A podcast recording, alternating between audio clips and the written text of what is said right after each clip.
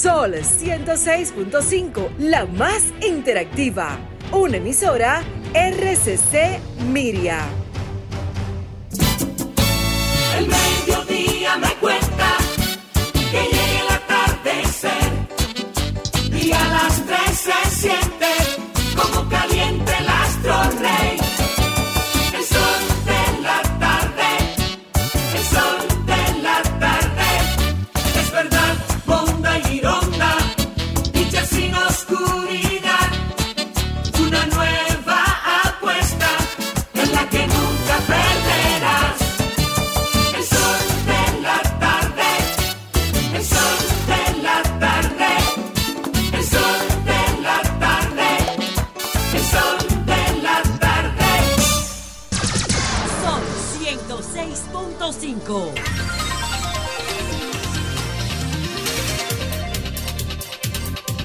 37 minutos aquí en RCC Media y todo el país. A esta hora se inicia el sol de la tarde.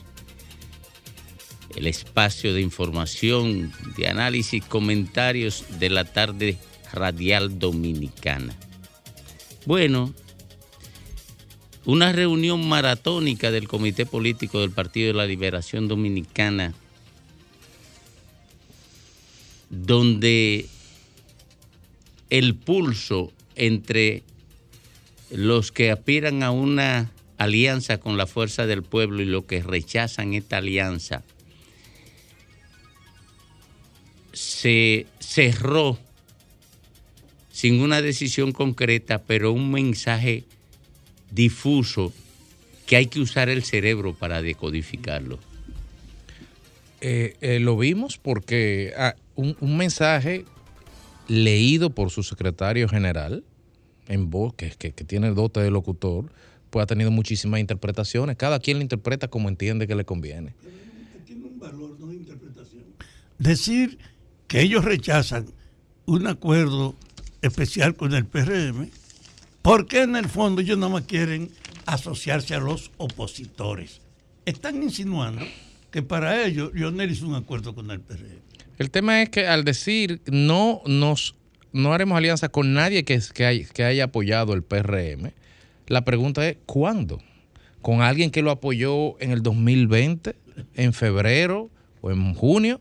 ¿O con alguien que no lo ha, que lo ha apoyado ya al día de hoy? Entonces hay personas que están decodificando eso como que, bueno, como la fuerza del pueblo estuvo apoyando al PRM en las elecciones del 2020 y fueron alianza en algunos sitios, entonces con eso no nos vamos a apoyar. Eso yo lo he visto en redes y analistas y periodistas diciendo eso. Pero eso es lo que dicen ellos. No, Fafa. Ellos están diciendo, usando tu misma lógica, con nadie que apoye al, al- al PRM. Pero ahora, la pregunta es, ahora mismo, a 13 de junio, ¿hay una alianza entre la Fuerza del Pueblo y el PRM? No, no la hay. Entonces, si no la hay, ellos están en el mercado de las alianzas también. Ellos Míralo ahí. Fuera, ellos tienen fuera al PR, a la No, ellos no dijeron nombre. Ahora mismo. No, no lo inscriben entre sus aliados. Y han dejado claro la separación de ellos. Ellos quieren hacer un encuentro de opositores para proyectar en la población que la fuerza del pueblo no es un opositor. Domingo, obviando la carta de Carlos Amarante Baré, porque la carta no vale, porque lo que vale fue la posición unánime, 43 de 45 presentes de los miembros del comité político. ¿Cuál sería tu lectura? Mira, yo creo que para entender ese mensaje hay que remontarse al origen del pulso, al origen del choque. El choque era porque una parte que tiene intereses en las elecciones de febrero quería una alianza con la Fuerza del Pueblo como forma de ampliar la base electoral que le permitiera resultar triunfante. Porque eso es mayoría simple. Oye, ampliar la base electoral que le resultara que le permitiera resultar triunfante. Y si el origen fue ese, entonces el mensaje final, la conclusión final tiene que vincularse a, a ese origen, al origen del problema. Tú desconstruyendo esto, tienes que remontarte al origen. Entonces, ¿qué, fue lo que ocurrió? O la, la cantidad de personas que apoyaban una alianza con la Fuerza del Pueblo era mayoría en el comité político del PLD. era mayoría. ¿Por qué? Porque hay una cantidad grande de ellos que aspiran a alcalde o a legisladores. Y entienden que el triunfo de ellos era lo prioritario. Y si el candidato final de la alianza era Abel o era Leonel, para ellos era indiferente, porque la mayoría de esa gente ha sido liderada por Leonel Fernández y priorizaban su apetencia o sus aspiraciones frente a la posibilidad, frente al daño que una alianza Fuerza del Pueblo, PLD, le haría a la candidatura de Abel Martínez y al liderazgo de Danilo Medina. El problema es, Domingo, disculpa, que aquí esto es una discusión semántica en el fondo. Porque aquí la palabra alianza está, tiene, tiene una, una estructura polisémica.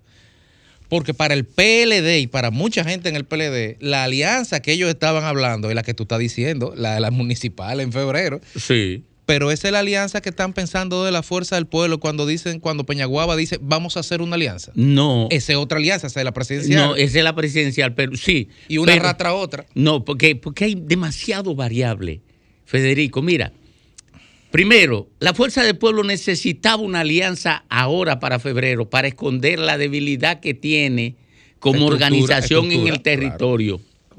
La, la debilidad que tiene su estructura. Entonces, la fuerza, la fuerza del Pueblo necesitaba una alianza para febrero.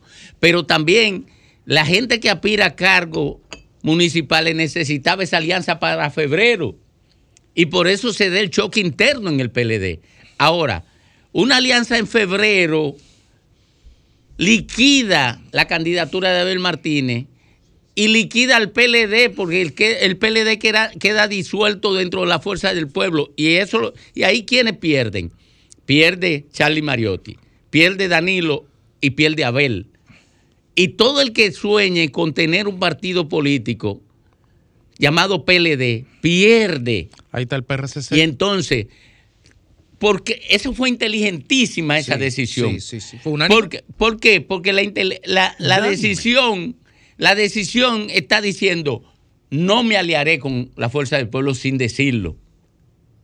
Y pospone el conflicto a futuro. Y obliga a trabajar. O- y obliga, claro, lo pospone. ¿Por qué?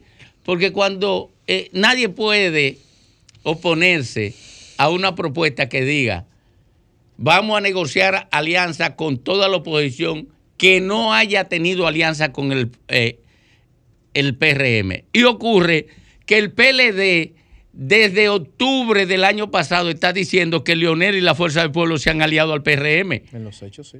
Entonces, que acudieron aliados y, y el PLD ha estado impugnando eso. Entonces, en la decisión está contenida también la decisión de que la fuerza del pueblo no es una opción para alianza. Ahora, ¿Por qué? Porque ya el discurso anterior del PLD dijo que la fuerza del pueblo se alió a Luis Abinader y al PRM. Pero aunque hubo, como ustedes dicen, una unanimidad en aceptar esa propuesta encubridora de la realidad, hay una tensión interna. Claro. La gente que quiere o tiene aspiración para las elecciones municipales necesita una colaboración o un apoyo. Y por eso, aunque ellos hayan tendido esa conclusión, no es fácil ejecutar esa política. Pero recordemos, Fafa, que las elecciones de febrero es con mayoría simple. A diferencia de las presidenciales, donde el 50 más 1 es crítico y decisivo, si, la, si la carga se, se divide entre el que saque más votos gana, no importa qué tan, tan grande o tan pequeño sea el partido. Ahora, en línea con lo que dice Domingo, el problema es que ese comité político tuvo que elegir entre el mal menor. Así es. En de- Eso fue la conclusión. En decir, óyeme, si hacemos alianza, corremos el riesgo no solamente de perder la candidatura y perder la oportunidad de la presidencia, sino de perder el partido.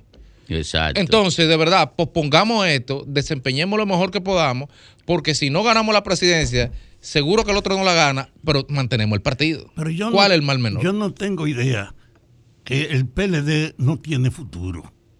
Ahora No, lo ha no invadido. diga porque eso. no es un pudo- partido que gobernó 20 años. Pero- ¿Cómo no va a pero- tener pero- futuro? pero- Aguántate, pero permítame mi expresión.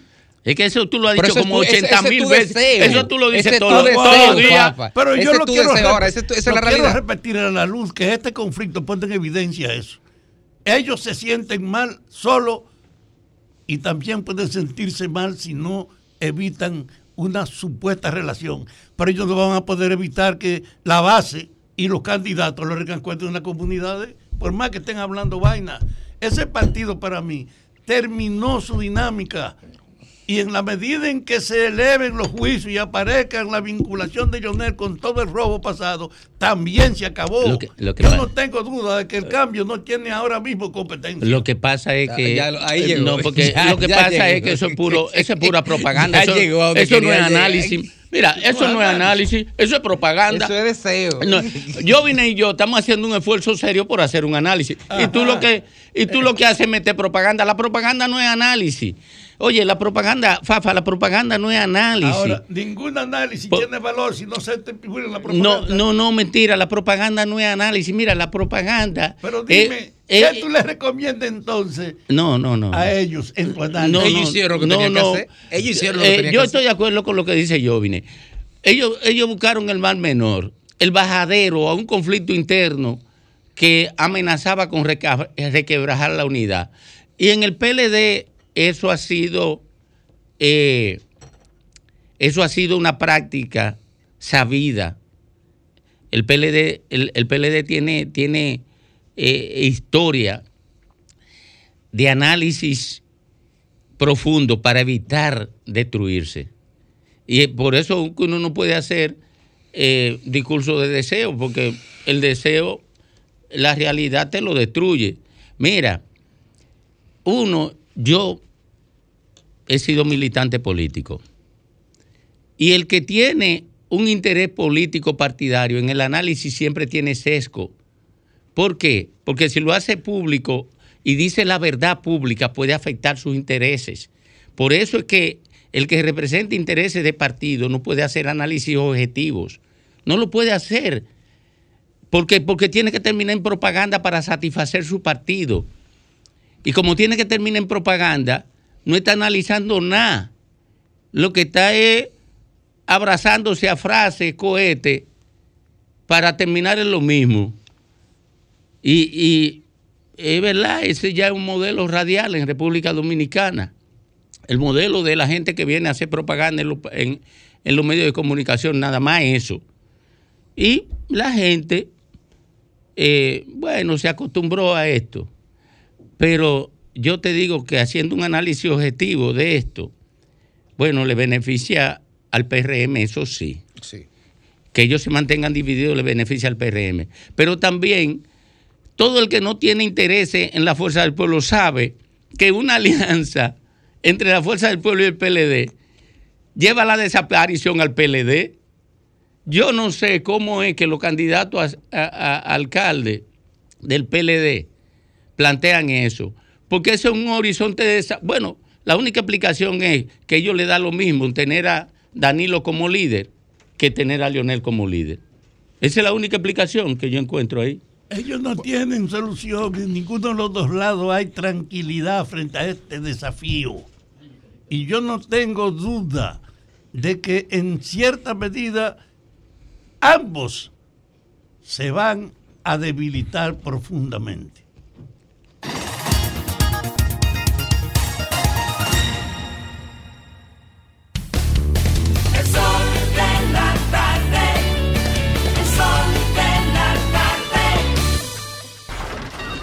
Comunícate 809-540-1065.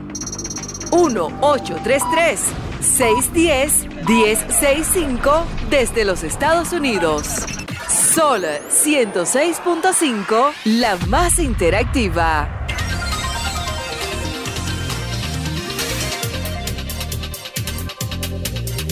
Bueno, retornamos aquí al sol de la tarde a las 2.50 minutos y vamos como de costumbre a hablar con la gente en esta primera parte de este sol del Marte. Buenas tardes. Aló, Aló. Sí, saludo, ¿cómo está, Domingo? Yo estoy mejor que bien. Yo estoy tan bien que me envidio. ¿Cómo? ¿Es verdad? Así es. Yo estoy tan bien que puedo darle bienestar a medio, a medio mundo. Lo que pasa es que tú eres un hombre positivo. Positivo. Eres trabajador y... Pregunte, Bueno. pregúntele a Antonio. Sí, y a Lea no, porque Lea me desacredita. Eh, No, Lea, pregúntele Lea- a Antonio no, si yo una- soy trabajador Lea o no. es una profesional muy... eh, Tengo el gusto de conocerla cuando yo voy allá, voy de vez en cuando. Ah, Pero mira, Domingo, sí, claro. Mira, Domingo, nosotros vemos en nuestro país que hay mucha crítica. ¿Por qué? Porque todo el mundo se enfoca, Domingo, oh, pero le caen a los políticos como gallinas. Y no es así, señores. Hay demasiado problema social que tenemos todos que atender. No debemos solamente eh, atender a los políticos como que como que es una joya. No, señor. No, Vamos sí. a atender a la comunidad, al pueblo dominicano, que está a falta de que lo atiendan porque hay demasiada violencia y no podemos dejarlo solo. así es, Lea. Así es, te lo he dicho. Buenas tardes. Sí, bueno, Adelante. dom- pensando yo, Domingo, si el PLD cogiera y se sentara el comité político frente al pueblo en una mesa, hiciera una rueda de prensa y pidiera disculpas por todos los robos y todas las cosas que pasaron en su gobierno, consiguieran más votos que haciendo pacto. Ese es un punto interesante. Buenas tardes. Sí, muy buenas tardes. Adelante. Sol de la tarde. Juan Tavares le saluda. Domingo, ¿cómo estamos? Juan Tavares, igual que mi cuñado. Ah, sí. Mira, yo me sorprendí ayer cuando dice que por ahí Juan Sí. Tavares. Venga acá, pues yo estoy acostado aquí. Eh, cumplió año mi cuñado ayer y estuve Ay, qué bueno. disfrutando ese cumpleaños hasta tarde de la noche sin gastar un chile. Felicito a mi tocayo que cumpla mucho más. Óyeme, Domingo, Eh. en una alianza entre el PLD y la FUFU, solamente se beneficia el repollo. ¿Y qué es ¿Tú sabes repollo? por, por la FUFU, así es que le dicen a, a, a la FUFU el repollo, porque tiene cabeza, pero no tiene cuerpo. Ellos van a coger cuerpo. Pero son si los enemigos que le dicen así. Eh, a la rep- le dicen el repollo, tú bueno, pues velo firmando por ahí, porque así es que le dicen, tiene una cabeza, pero no tiene cuerpo. ¿Dónde está el cuerpo de, de, de, de- de la fuerza del pueblo? No tiene cuerpo, Domingo. Entonces usted decía que- bueno, se fue. Buenas tardes. Buenas tardes, Domingo. Adelante. Nada más entró a eso. Diga, ¿Se encuentra, se encuentra Lenchi? ahí está Lenchi con mucho escuchándolo. gusto oyéndolo. Ah, qué bueno, porque mi comentario va a raíz de una discusión que ustedes tuvieron el día pasado. Quisiera no extenderme mucho, pero primero... Mire, no se mete en pleito ajeno, que queda mal. Nada que ver, nada que ver. Ah, que ver. Tengo un amigo que también hablamos de política en ocasiones. Él dice apoya al PLD porque en el pasado a él le fue bien. Él no es profesional. O sea, cuando digo no es profesional, no tiene una carrera universitaria de la que viva. Por tanto, a diferencia de Lenchi, que es un profesional, me consta, Y que he vivido de mi carrera. Correcto, correcto. También entiendo eso. Pero aún alguien que ya ha sido presidente tres ocasiones no tiene un problema básico resuelto. No creen el liderazgo porque dentro de su partido debió postular a alguien y está eh, de, de- de- una forma delegando su futuro liderazgo a su. Usted no conoce a alguien en la política, en, su trabajo, que pueda ser presidente, en, vez de alguien que ya ha sido en tres ocasiones no ha resuelto nada literalmente. Es una pregunta en el sentido de que si yo puedo ser. Sí, en lugar de Leonel. algo Bueno, así. mira, eh, eh, Leonel no es que se oponga a nadie, eh, que se oponga a que otros aspiren. El asunto es que todos están de acuerdo en Fuerza del Pueblo que él sea la cabeza, tanto en liderazgo político como para aspiraciones de dirección de Estado. Es un asunto de libre albedrío, como se diría, eh, en términos de pueblo. Y finalmente se trata de democracia. Eh, esa- estas son normas. Si cuando Fuerza del Pueblo se canse de Leonel, no será, no será Leonel, pero mientras tanto es él. Y es una voluntad libérrima. Sí, buenas, ¿cómo están? ¿Todo bien? Adelante. Excelente programa, Domingo.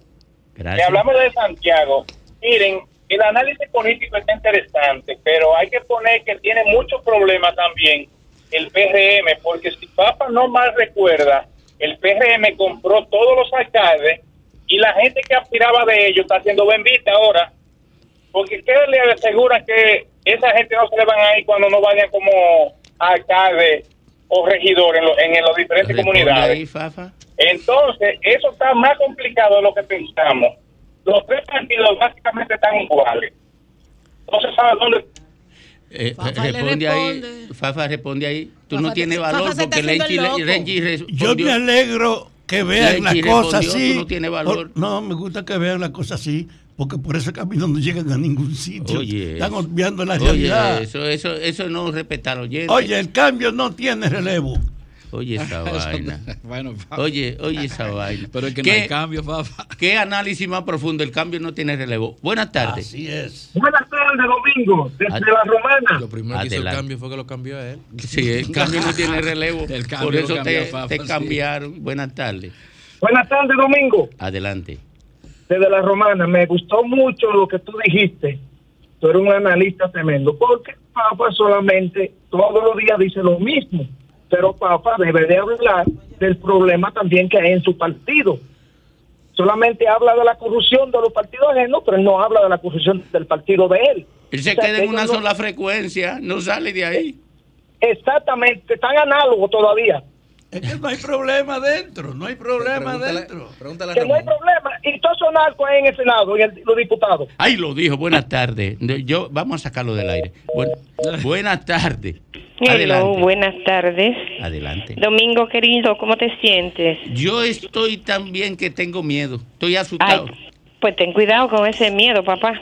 Sí, pero miedo, me- miedo, miedo a- a- al disfrute, miedo Ah, al A exceso cosas de lindas, cosas chulas de la vida. Me gustó ahí entonces. Irma de este lado, buenas tardes. Adelante, Irma. Irma tiene una, una voz muy atiplada, mejor que la de Diulca. No, no, no me eche a pelear con mi amiga Diurka, que me, es mi amiga de Instagram. me ayuda mucho en Instagram, Diurka, querida, ¿cómo tú estás? Un abrazo, mi corazón. Eh, Irma, de este lado, Domingo, hablando y viendo la realidad del país a nivel de política, pero no hay líderes, no hay por qué la gente tenga opciones, no hay opciones. Leonel, Danilo, ahora el PRM y Guillermo Moreno y ahora el de Trujillo. ¿Cuáles son los líderes? Esos han- ya están desgastados. mire, mire, yo hice un análisis Ajá. que mi hijo lo publicó en, en- a, a propósito de una invitación que me hizo un grupo de, de contertulios en, en- encabezado por Julio Aníbal Suárez, el miembro de la Suprema Corte de Justicia, todavía creo que es, eh, sobre la etapa que está viviendo el país, el proceso de recambio con, con los partidos que encabezaron la transición democrática del 66 hasta esta época de- en desaparición, Partido Reformista y PRD. Ah, Con, pues yo con el otro tener partido que a le siguió, con el otro partido que le siguió, que es el PLD, en una crisis seria, que todo el mundo la está viendo, y con, con la emergencia de un partido eh, y de un líder como presidente y la identificación de Leonel Fernández, que fue la última etapa de esa transición, como refugio final. Lo caractericé, no quiero eh, buscar reconocimiento ni autoalabanza, ¿Cómo lo encuentro?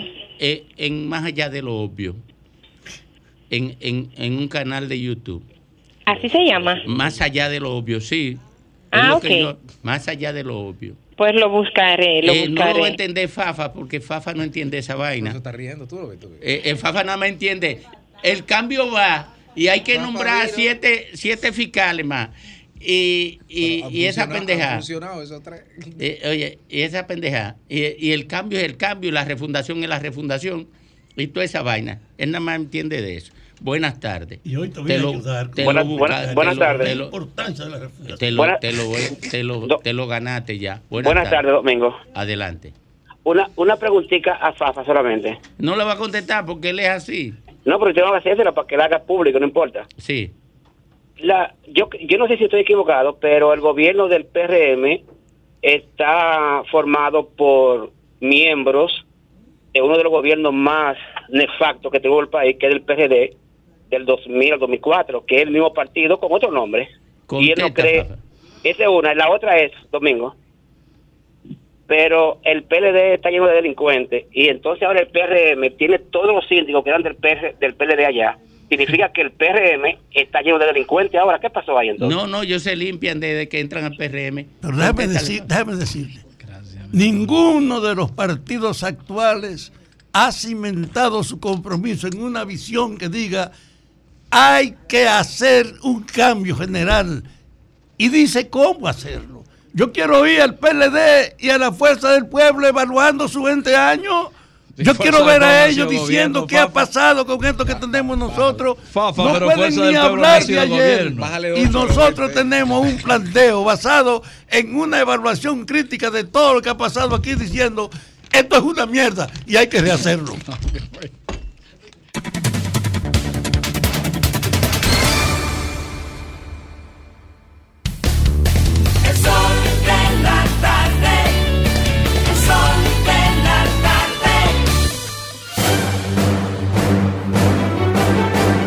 Y ahora, un boletín de la gran cadena RCC Media. El abogado Tomás Castro, representante legal de Joel Ambioris Pimentel García, presunto capo que amenazó a la Procuradora General de la República Miriam Germán Brito, aseguró que acaban de colocarle impedimento de salida del país al acusado. Sencillamente comencé a hacer yo una investigación al respecto para determinar real y efectivamente cuál es la situación desde el punto de vista legal.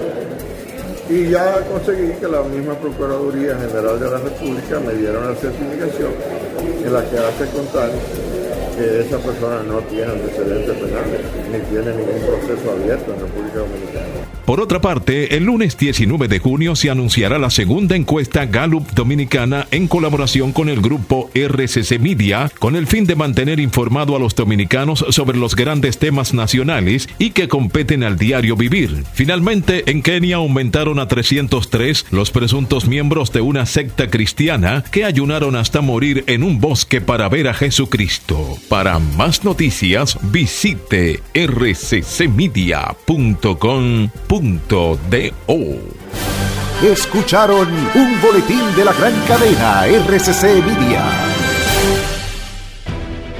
Sol 106.5, la más interactiva. Una emisora RCC Miria. Somos dominicanos cuando compartimos lo que tenemos con los demás, cuando nos reímos de los obstáculos o lloramos de la risa. Somos dominicanos cuando le ponemos ritmo al silencio, cuando somos el alma de la fiesta y cuando decimos con orgullo de dónde somos.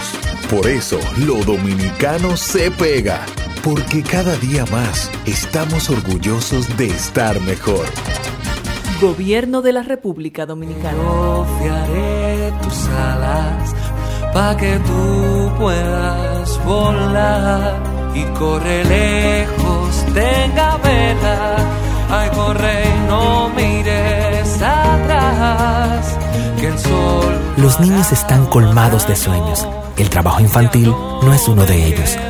Fundación La Merced, por una niñez libre y feliz. Con mil cosas que hacer y tú de camino al banco. No, hombre, no. No te compliques y resuelve por los canales Banreservas. Más rápido y muchísimo más simple. No te compliques y utiliza los canales Banreservas, tu banco fuera del banco. Banreservas, el banco de todos los dominicanos.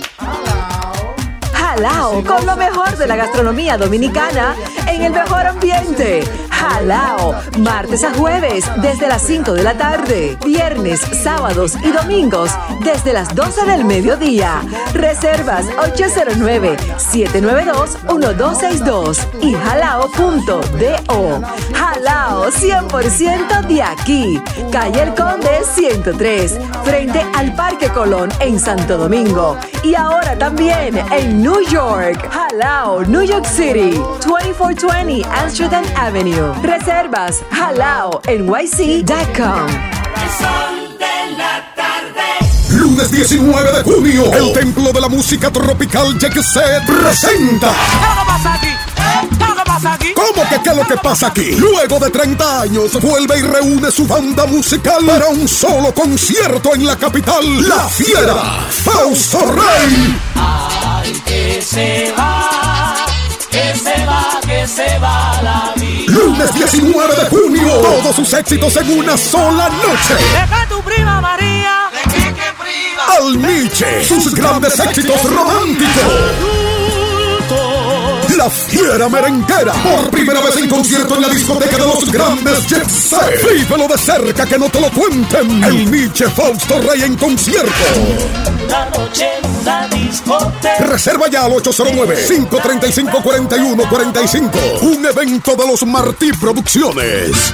En Seguros Reservas sabemos lo importante que es tu salud y la de tu familia para estar protegidos en cada etapa. Por eso creamos Just Control, un nuevo plan de salud internacional con una amplia cobertura local que te ofrece una red exclusiva de prestadores de habla hispana, incluyendo beneficios especiales como acompañamiento para el control de diabéticos e hipertensos.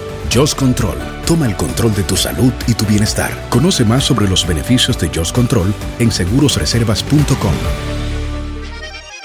Somos dominicanos cuando compartimos lo que tenemos con los demás. Cuando nos reímos de los obstáculos o lloramos de la risa. Somos dominicanos cuando le ponemos ritmo al silencio. Cuando somos el alma de la fiesta y cuando decimos con orgullo de dónde somos. Por eso, lo dominicano se pega. Porque cada día más estamos orgullosos de estar mejor. Gobierno de la República Dominicana. Tierra caribe, alma que vive en un tambor, cuerpo de mar y arena que recibe, bailando alegre el señor sol, pedacito de isla azul y verde, donde cada corazón es un cantor, terruño encantado que no pierde sus ganas de crecer y ser mejor,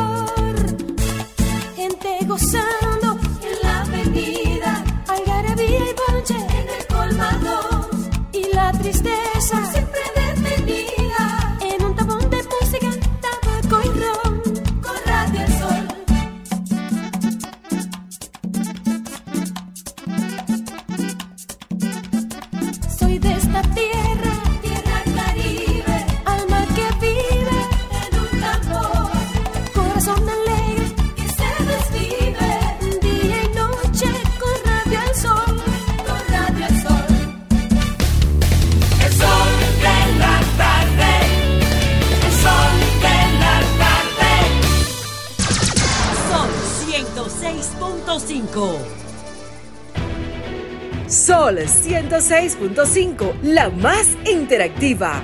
Una emisora RCC Miria.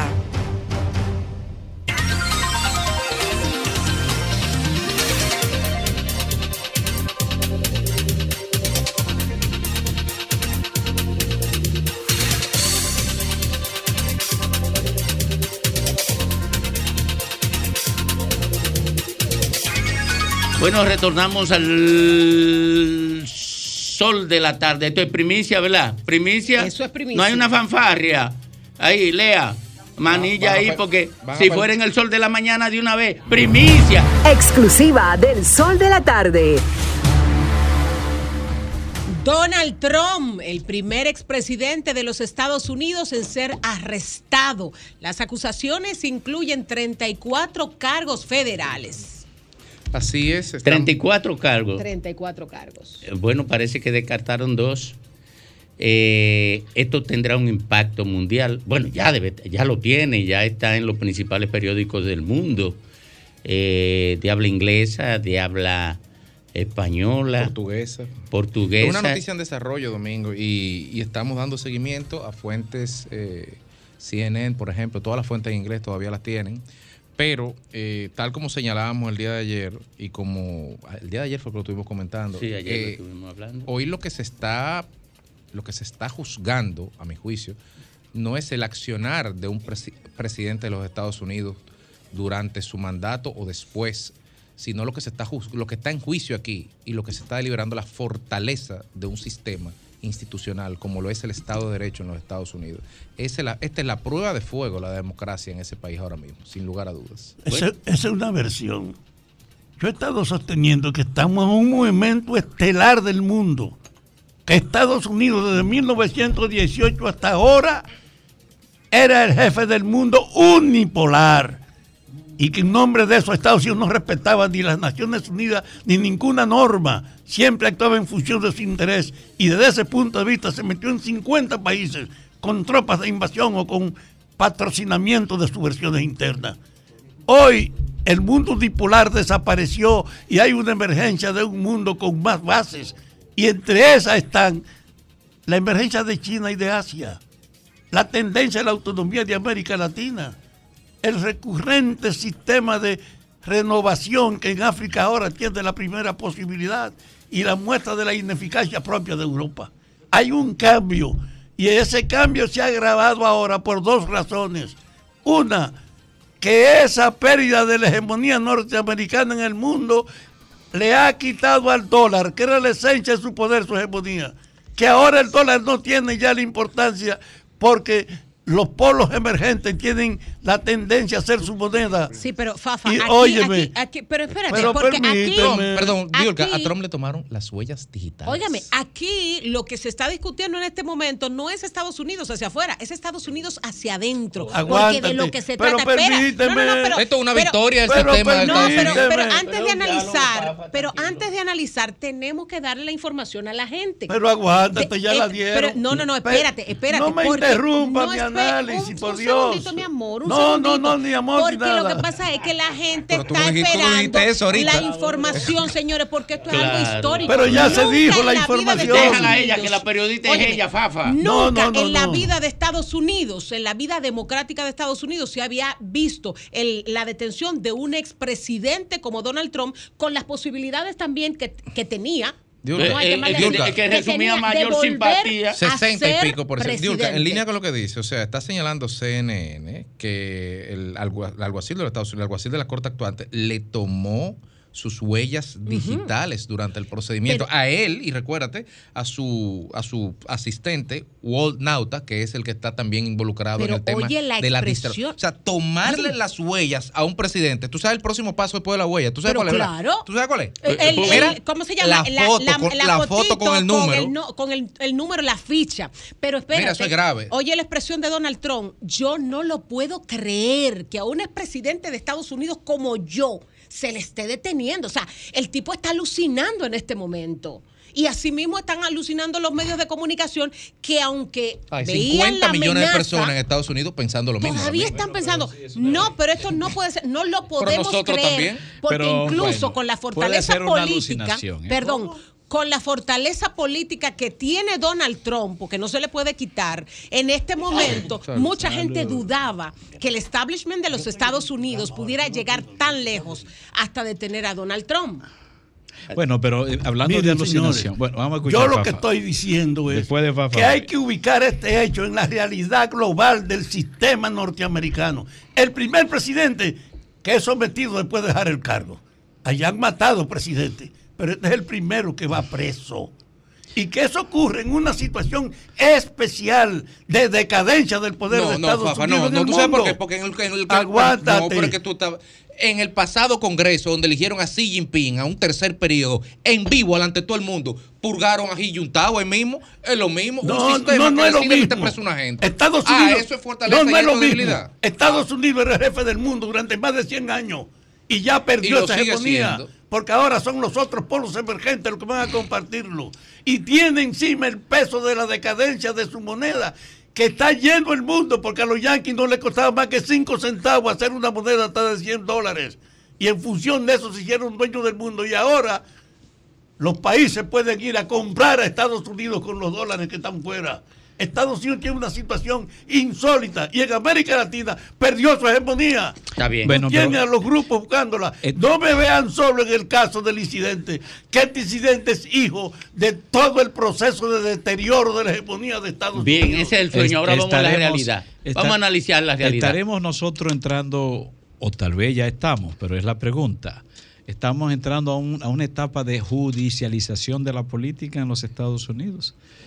Porque si bien hemos hablado mucho acerca de la fortaleza del sistema judicial, Pero Estados o- Unidos no tenía respeto por ninguna norma. No, no, bien, Porque pero- sus intereses eran los que decidían. No, por eso. Y ahora quién en su país esa norma. Ok, pero voy para, voy, me voy a, yo estoy de acuerdo contigo en el enfoque internacional, pero en lo que respecta al tema nacional, entonces eh, ahí, ahí, ahí viene la pregunta, si, se, si estamos viviendo lo que ya América Latina ha vivido durante muchos años y que no deja de ser un modelo al estilo CIA, es decir, CIA. El, el modelo de la judicialización de la política y más que de la política, de los políticos.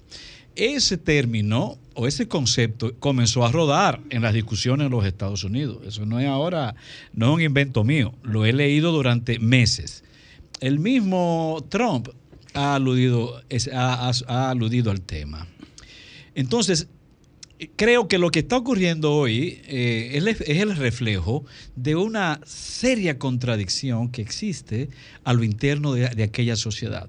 Un serio conflicto acerca de modelos, de visiones políticas, ante todo en las superestructuras políticas, porque no es un conflicto entre, entre los trabajadores, entre los pobres, ni entre las oligarquías. No, no, no. Es una visión acerca de el modelo de sociedad que que los grupos de poder quieren y necesitan conforme a esta etapa. Miren, eh, eh, Trump no solo representa a los nacionalistas ¿eh?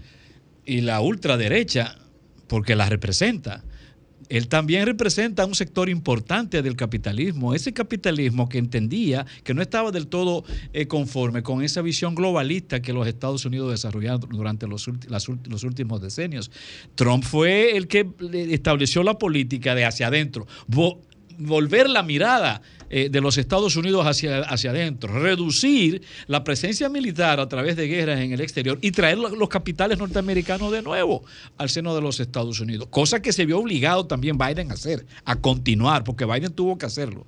Entonces, allí hay un serio conflicto a nivel de sociedad, especialmente entre los grupos de poder. Eso no saca de circulación lo- los conflictos a nivel social, no, son agudos y todos lo sabemos, es una sociedad que se está descomponiendo, la norteamericana, y, y no es casual todo lo que, aquí, lo que allí ocurre, semana tras semana, eh, muertes, muertes en masa de ciudadanos norteamericanos.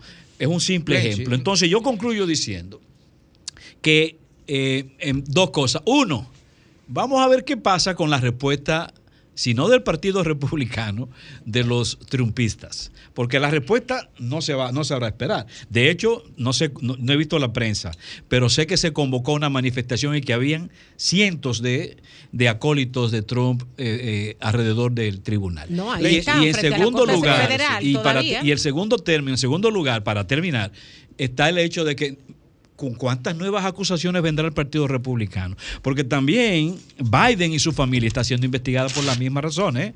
Por las mismas razones. Trump no está siendo sometido por, por el asalto de, de enero. No, claro. no, no, no. Es por, ante todo, uso indebido, incorrecto, de documentos federales que también se acusa al presidente Pero de voy. ello. Pero mira, eh, judicializar la política. Primero, Trump es un maestro. Yo hice una pregunta. No, no, no, no. no, no. Trump, Trump es un maestro en crear frases. Eh, subestimar su capacidad Frase de cohetes. exacto subestimar su capacidad de torcer la realidad y de crear una nueva realidad a partir del lenguaje eh, es, es faltarle respeto a Donald Trump de entrada. Donald Trump es un maestro en tergiversar la palabra y él tiene meses construyendo un discurso.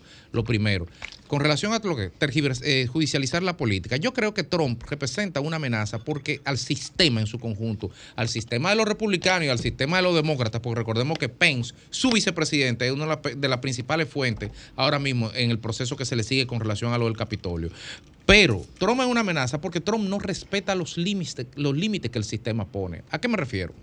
Cuando estaban haciéndole el posible impeachment a Nixon, eso es judicializar la política. Solo que la, instancia judicial en ese caso, como el, intento de impeachment de, Bill Clinton y el intento de impeachment de Donald Trump, esos tres, en ese caso, el tribunal lo es el Senado, pero no deja de ser una instancia judicial. Ahora, ¿qué pasa? Esos tres líderes entendieron que habían límites y entendieron que había que, que finalizara hasta un momento. O sea, Nixon fue capaz Sí, de pero renunciar. era otra época política. Bueno, está bien. es Otra época política y otra época Pero un de- mismo de la país. historia pero es el mismo país. Y de, eh, exactamente. Y de repente, de repente, tú tienes una persona que de por Cristo se llevó 300 documentos clasificados con secretos nucleares a su casa, como Biden. Uno, que se lo piden y lo niega. De- Biden no se negó. Biden, de hecho, pidió excusa. Dijo que él no sabía que lo tenía. Que se lo pide y lo niega. Que manda a que lo cambien de sitio. Lo- lo- los documentos secretos estaban en un baño de visita de la casa. En Maralago. En Maralago, en un baño donde la gente iba, podía leer los documentos. Entonces, esta persona se enrocó, para usar una palabra del ajedrez, y fue la huida hacia adelante. En vez de decir sencillamente, no, y esto fue sin querer. No, no, esto es un pulso de poder, esto es un tema de ego. Entonces, el sistema se tiene que purgar. Y la mejor purga será esta, indefectiblemente. Mira. Él es parte del sistema. Mira. Eh, no, él es un antisistema y Mi- outsider. Mire, mire, Donald Trump es un militante de la nueva política, de, la- de lo, que se han llama- lo que han llamado los pensadores actuales, nueva política. ¿Qué es un militante de la nueva política? Es alguien que va contra el ordenamiento establecido, contra el orden establecido.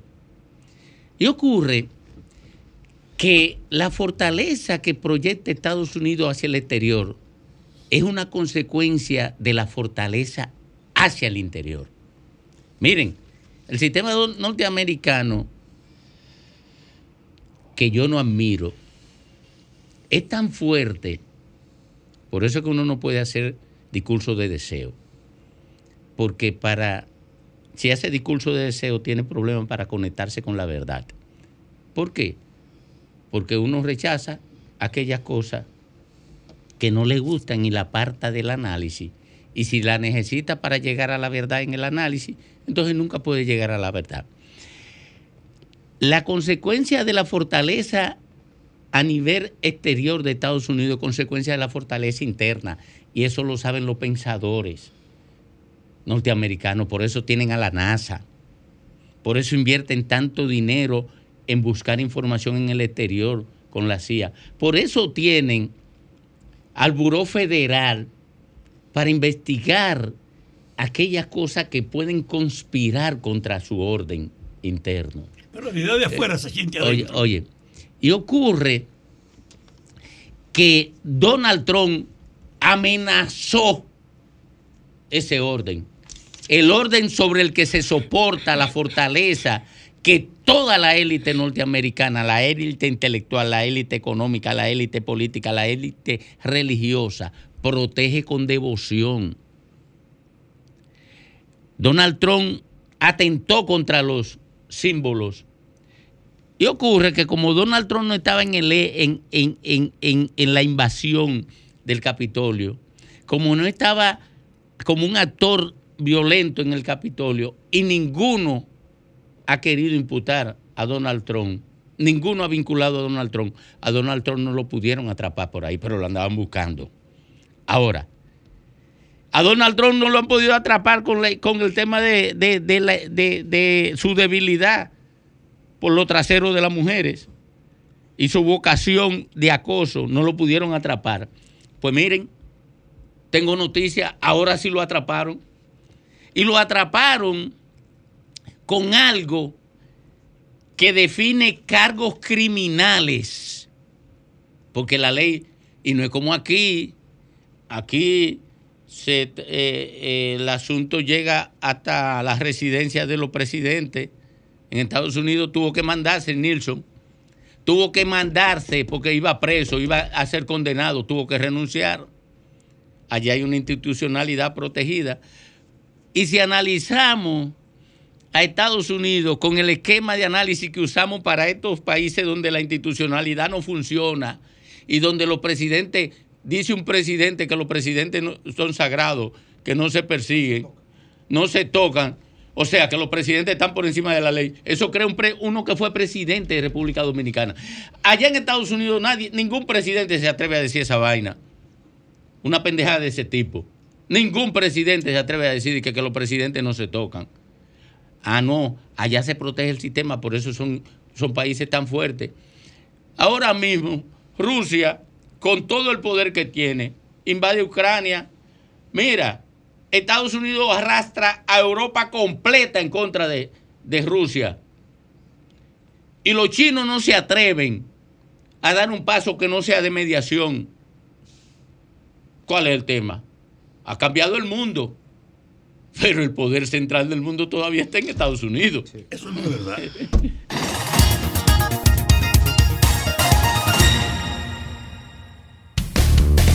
sol de la tarde. El sol de la tarde. Sol 106.5, la más interactiva. Una emisora RCC Miria. Las principales figuras de la televisión de Santiago encendieron la radio y tomaron el control. Jaime Tomás, Juan Bonilla, José de Vares, Nelson Peralta, Gladialisa Pereira, Francisco Sanchís, Sagrario Gómez y José Adriano Rodríguez son los patrones de la información y las noticias en Santiago y el Cibao. El patrón de la tarde. De lunes a viernes de 4.30 de la tarde a 7.30 de la noche. Por La Bacana. 105.9. Santiago. Somos dominicanos cuando compartimos lo que tenemos con los demás, cuando nos reímos de los obstáculos o lloramos de la risa. Somos dominicanos cuando le ponemos ritmo al silencio, cuando somos el alma de la fiesta cuando decimos con orgullo de dónde somos. Por eso, lo dominicano se pega, porque cada día más estamos orgullosos de estar mejor. Gobierno de la República Dominicana. Sol de la tarde. Todos tenemos ese ingrediente secreto en nuestros platos. El nuestro es Quesos Michel, tu aliado en la cocina.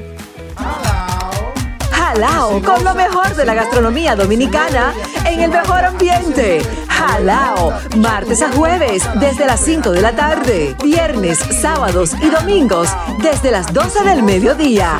Reservas 809-792-1262 y jalao.do.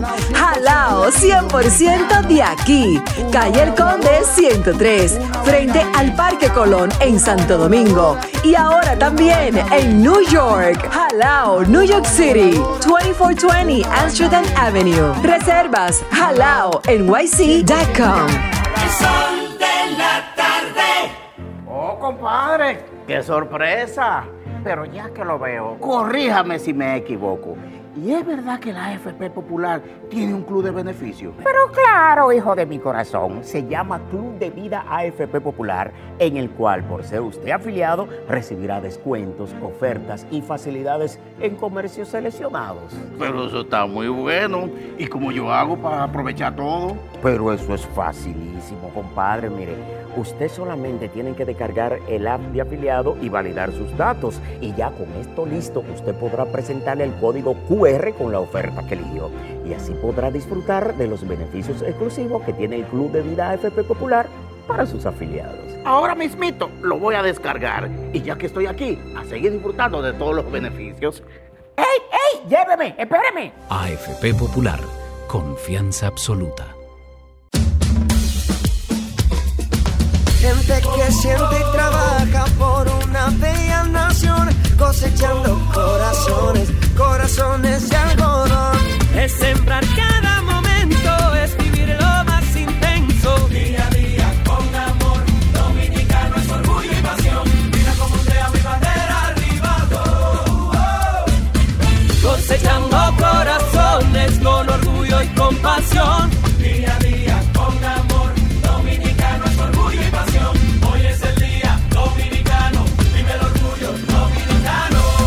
Grupo SID.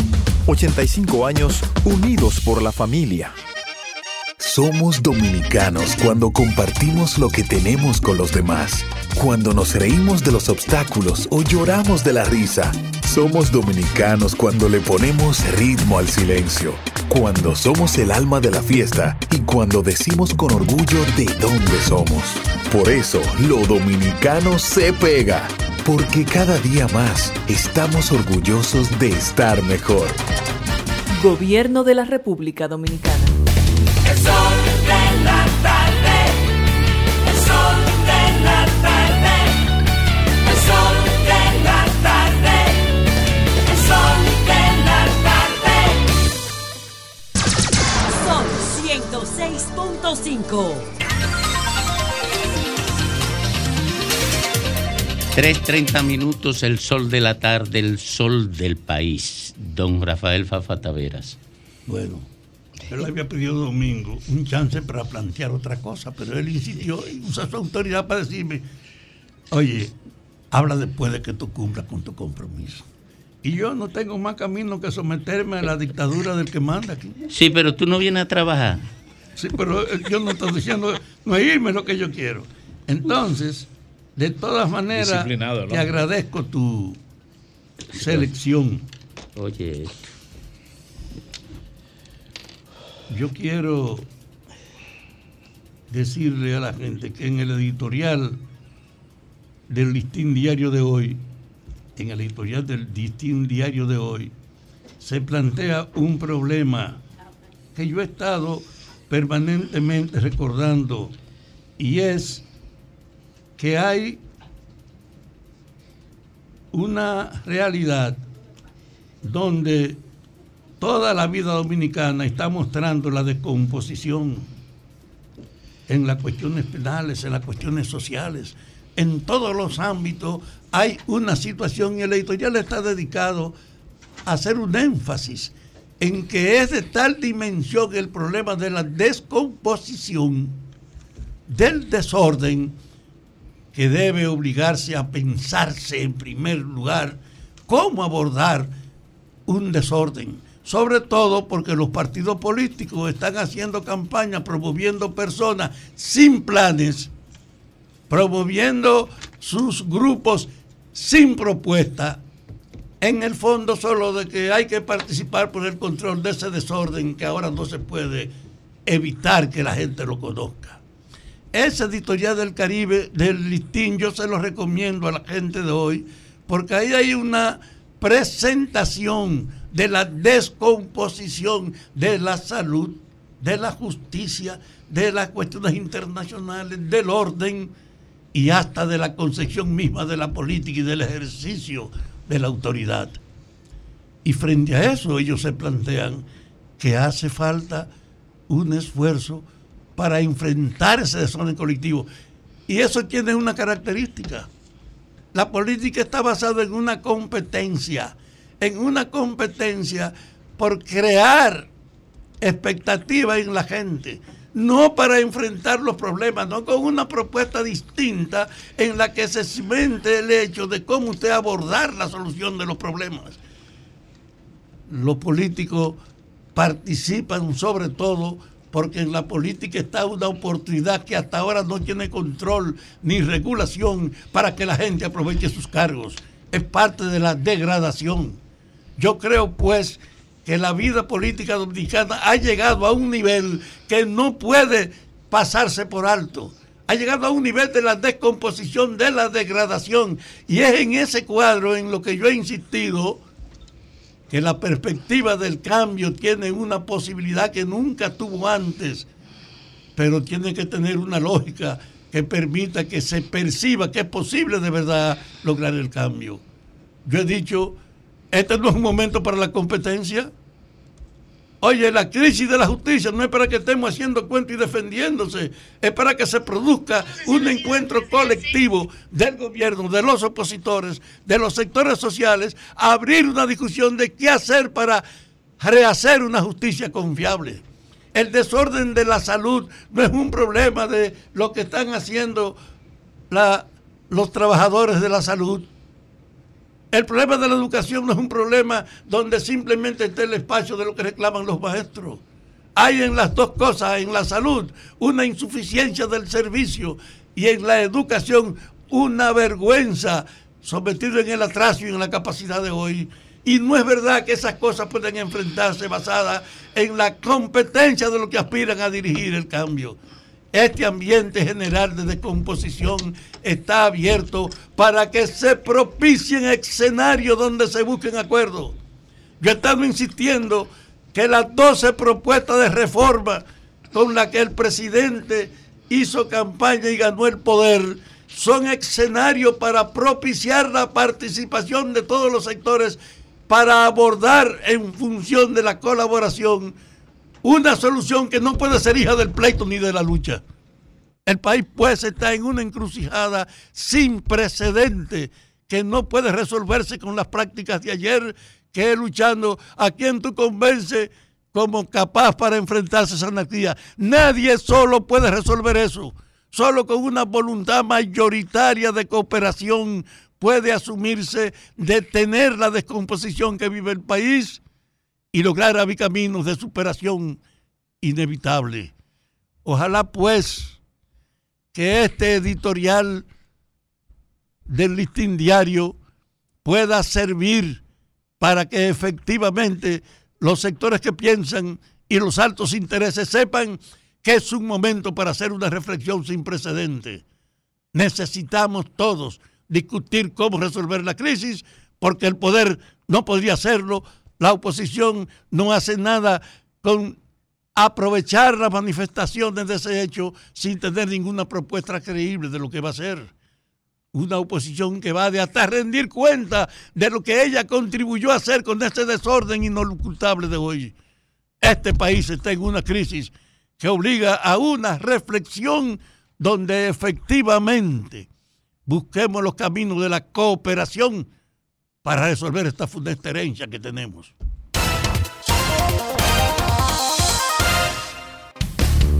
El sol de la tarde. El sol de la tarde. Sol 106.5.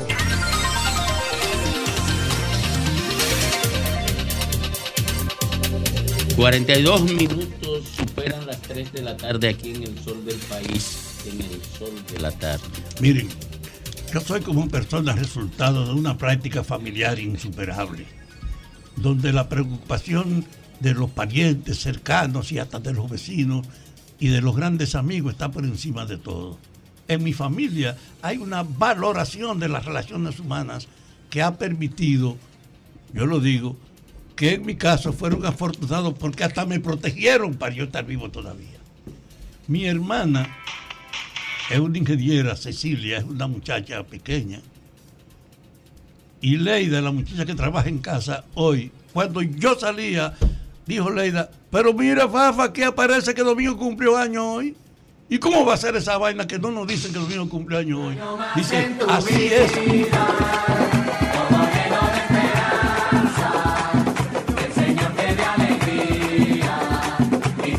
Yo le voy a Y no lo celebramos, entonces. Y eso es Y sencillo. nos mi comemos bizcocho. Mire, yo no mandó a Domingo Yo no cumplo. bizcocho. Oye, mire, yo no cumplo años hoy, ahora. Ponlo- Ponle el cumpleaños. Ahora, como este bizcocho luce caro, Car- Así mismo, caro es. yo no voy a desperdiciarlo y voy a aceptar un adelanto del cumpleaños, Pero ¿verdad? aclárale a la gente entonces, ¿cuándo es que tu cumpleaños? Yo creo que cumplo año en domingo. ¿Y tu cédula? Ah, ¿Tú tienes es tu cédula? crees.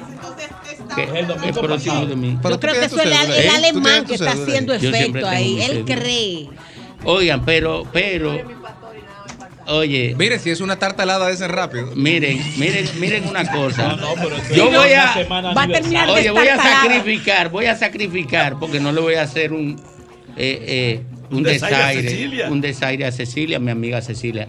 Ella, ella es arquitecta, excelente.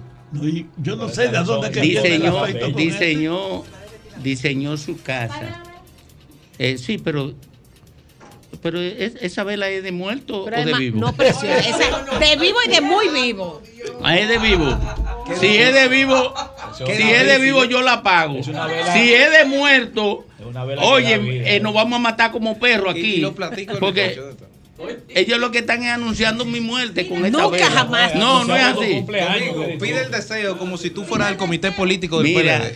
entonces, oigan, oigan, oigan esta vaina, mira, Fafa me ha hecho mucha mala pasada. Y yo no sé qué es la que él me está cobrando porque yo no le he hecho tanta mala a él, aunque algunas sí. Eh, si tú me estás tirando esta vela para que la gente piense que yo me estoy muriendo, Ay, ay, ay, tú sabes ay, lo ay. que yo te voy a No decir. soy No, no, yo. no, Domingo. ¿Eh? Esas son dos personas que te admiran y respetan. Es una vela de vida. Cecilia Es una vela Bueno, de pues y Leida. han gracias, gracias a eso. Leida y a Cecilia. Leida sabe que yo la quiero mucho y Cecilia también. Yo no sabía esa vaina. No, Fue ella que me dijeron. bueno. Y la que decidieron. Apagué la vela de la Ahí muerte y está la vela de la vida. eso. Eh,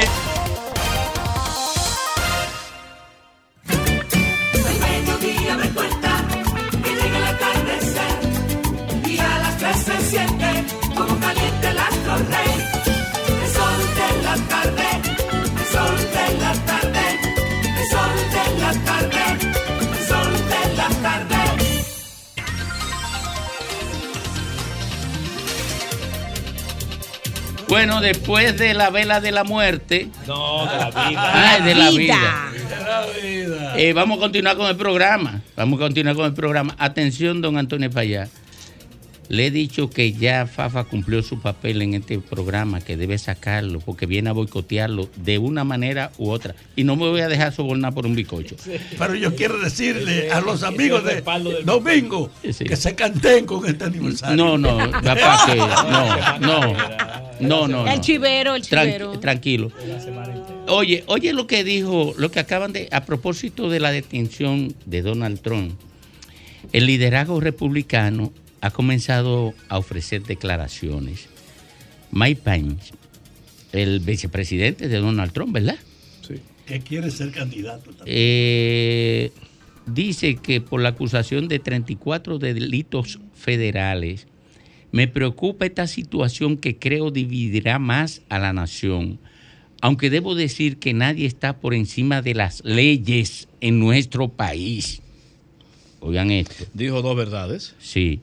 Él, Trump, manejó documentos clasificados, un asunto muy peligroso para la nación. Ese es su vicepresidente que está diciendo eso. En tanto que el fiscal general Jack Smith llamó a la población a leer bien las acusaciones para que puedan comprender el peligro que Trump, en el peligro que Trump colocó al país. Sin embargo, el senador republicano Kevin McCart- McCarthy dijo, hoy es un día oscuro para la nación, no hay una investigación justa e igualitaria. El legislador lo consideró como un caso político frente a la posibilidad de Trump de ganar las próximas elecciones de noviembre de 2024. Gracias a Miguel Pichardo, gracias a Miguel Pichardo que nos hizo llegar esta síntesis de declaraciones del liderazgo. Domingo, y agregar, eh, perdóname, agregar ahí que esa última posición también es la posición de Elon Musk, que es el dueño de Twitter y que es un trompista prácticamente declarado. Ha dicho que estas son acusaciones políticas y que es precisamente para prevenir que Donald Trump pueda ser el candidato republicano. Y sin apenas minutos, hace algunos minutos, el juez John Goodman dejó al expresidente Donald Trump en libertad sin medidas cautelares. Sus abogados insisten por razones obvias en que no hay riesgos de fuga. Es decir, Sí. que le tomaron el procedimiento, obviamente. Si Aquí lo de detienen y después se lo Aquí entregan a de un juez. Aquí hay un tema es de marketing. Te agarran y te arrestan, es cierto. Te ponen la huella, es cierto. Te ponen a tener los cargos, es cierto. Pero ya el titular sale. Y es verdad, estás arre- arrestado.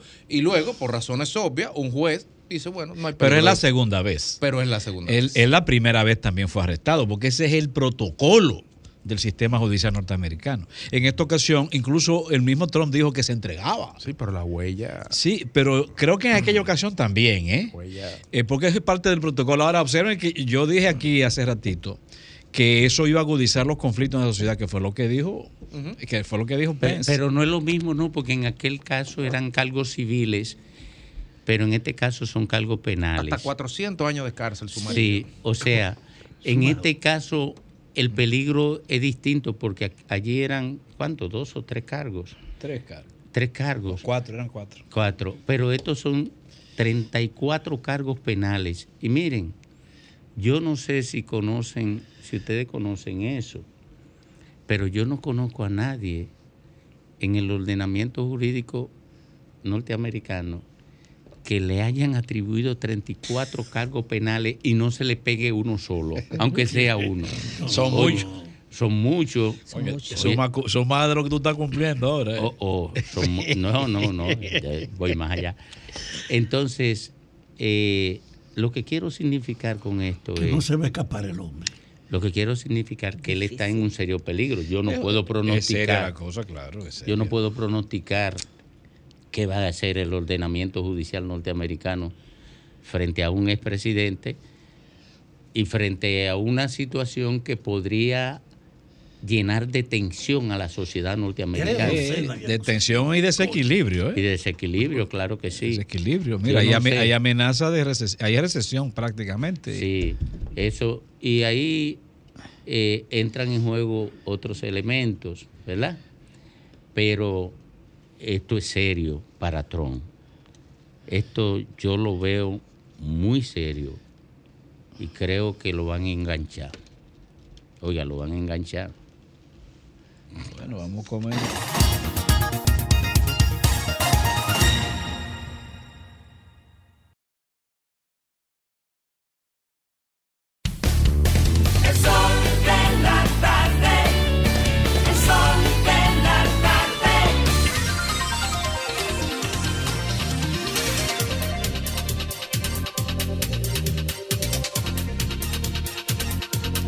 Bueno, retornamos al sol de la tarde este martes 13 de junio, día de San Antonio. Se celebra, eh, el, eh, hoy se celebra el patrón de Miches, el patrón de San Antonio, mi pueblo natal. Eh, Pero San Antonio es el, el patrón de las mujeres solteras. Eh, eh, el patrón tuyo, eh, Lea. San Antonio. Qué problema, Dios. Oh, Eh, pero es patrón de las mujeres solteras. Ah, tú Ah. no estás soltera. Pero mira, ese, pa- ese, ese santo ha ido creciendo mucho en ese plano. que- Porque Ahora, la- las mujeres son tan solteras la mayoría Que el Sí, martes 13 es un hijo de puta. ¿Cómo? El Coño, martes 13. Fafa. Pero por Dios, Fafa. Tú sabes que yo nací un martes 13. Qué vaina. Yo nací justamente un martes 13. Ah, Ay, bueno. ay, ay, ay, Ya vemos. Y mira, hoy es martes. Y es 13. ¿Cumple o no cumple? Vámonos con Diolca Pérez. Vamos a ponernos claros. Señores, la República Dominicana hoy amaneció al mejor estilo del Ministerio Público Independiente. Amanecimos en operación. Y esta es la operación Halcón 4, que, bueno, llenó el Cibao, eh, Santiago específicamente, de seguridad, de miembros de la DNCD, miembros de la Policía Nacional y de los principales organismos de seguridad. Dicen las autoridades eh, primero, eh, la advertencia y toda la historia alrededor de las supuestas amenazas de Joel, Joel Ambiorix Pimentel García, quien habría eh, amenazado a la Procuradora General de la República, Miriam Germán Brito, y específicamente a su hijo. Supuestamente este sindicado delincuente habría amenazado con asesinar al hijo de la Procuradora General de la República, lo que abrió más allá la investigación. Pero ¿Qué entendemos? Hace aproximadamente dos semanas de la denuncia de eh, esta, esta supuesta amenaza que habría hecho el sindicado delincuente, el sindicado narcotraficante. Pero una operación de esta magnitud, señores, no se monta en dos semanas, lo que significa que esta persona ya sabía que estaban tras sus pasos. Hay varios detenidos en la zona del Cibao, eh, hay varios eh, sindicados delincuentes, incluyendo gente bastante joven, según eh, vimos en las imágenes. Y uno de los señalamientos que hace el Ministerio Público en el proceso es que varios de los miembros de estas bandas criminales cometían crímenes en República Dominicana e inmediatamente se iban eh, a España y a Estados Unidos. Se iban a España a través de Colombia y se iban a Estados Unidos a través de México, es lo que apunta el Ministerio Público. Y me preguntaba yo, ¿qué tan fácil es que una persona cometa un crimen en República Dominicana e inmediatamente tenga la posibilidad de salir del país por una de estas dos vías? Y necesariamente tuve que recordar el caso de Ambioris Nepomuceno, quien estaba acusado y resultó ser culpable del asesinato de la abogada, la abogada puertoplateña Paola Languasco. Recordemos este caso. Ambioris Nepomuceno estuvo detenido y misteriosamente el hombre se zafa de las autoridades que los detuvieron y se escapa del país inmediatamente. Las, los señalamientos que hace en este caso de Halcón 4, el Ministerio Público, es que la red de delincuentes tenía una guía, tenía una vía directa de aliados dentro de los organismos de investigación. Y eso necesariamente lo estoy vinculando con la salida del país de Ambioris Nepomuceno. O sea, no es nuevo que los organismos de seguridad estén aliados con delincuentes que cometen crímenes aquí e inmediatamente salen con destino a Estados Unidos y con destino España. Ojalá y esto no se circunscriba a la denuncia que ya ha estado supuestamente aclarada por parte de Joel Ambioris Pimentel, que dice que nunca habría amenazado a la Procuradora General de la República e incluso en su publicación, en la carta que escribe, eh, demuestra una, una cierta admiración por, eh, por la Procuradora Miriam Germán Brito. Este hombre, mucha gente ha dicho, ah, no, pero si él dice que no, no la amenazó, entonces no. Señores, creer en la palabra de un delincuente, eso es, yo no me imagino que, que uno pensará en el momento en que le da validez a la palabra de un delincuente. ¿Qué pasa? Que este señor ahora escribe esto pero nadie salió a aclarar antes que sus amenazas no salieron del lugar de donde se dicen las autoridades que salió, que sus amenazas no llegaron ante la Procuradora General de la República. Y sale uno de los abogados, supuestamente de el alias J, a decir que él tiene cerca de 11 años fuera de la República Dominicana y que no ha venido al país ni tiene nexos en el país. Las investigaciones continúan. Ojalá y las investigaciones no se queden solamente en la red de un hombre que ni siquiera está en República Dominicana, que no sabemos si lo van a pedir en extradición. Ojalá y también toque a esos aliados de los delincuentes que están en los organismos de seguridad del país y que la misma Procuraduría, el mismo Ministerio Público admite que le dan información y protegen a los delincuentes. Ojalá y se amplíen las las investigaciones y ojalá y al país se le diga quiénes son y de qué manera los vamos a sacar de los organismos de seguridad. Porque si no, señores, la justicia, la seguridad del país está sencillamente en manos de los delincuentes.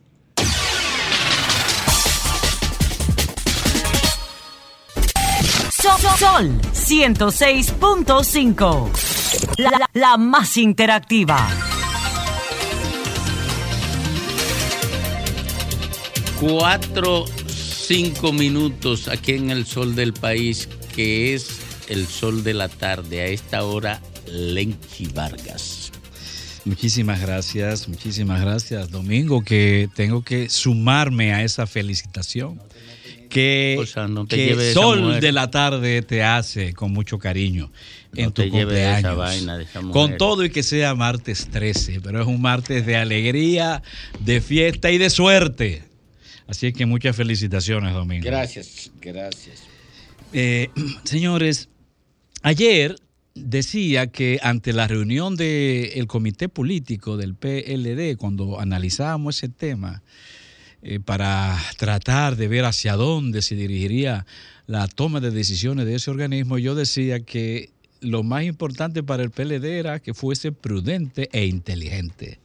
Hablé, insistí en que toda decisión tenía que ser inteligente. Porque este es un momento en que tomar decisiones a la ligera o guiado por emotividades podría llevar a serias derrotas, a serios errores, serios errores con serias derrotas. Y efectivamente eso fue lo que ocurrió para bien de la política nacional. El PLD tomó una decisión inteligente y equilibrada. Inteligente porque tiene que ver con el momento político.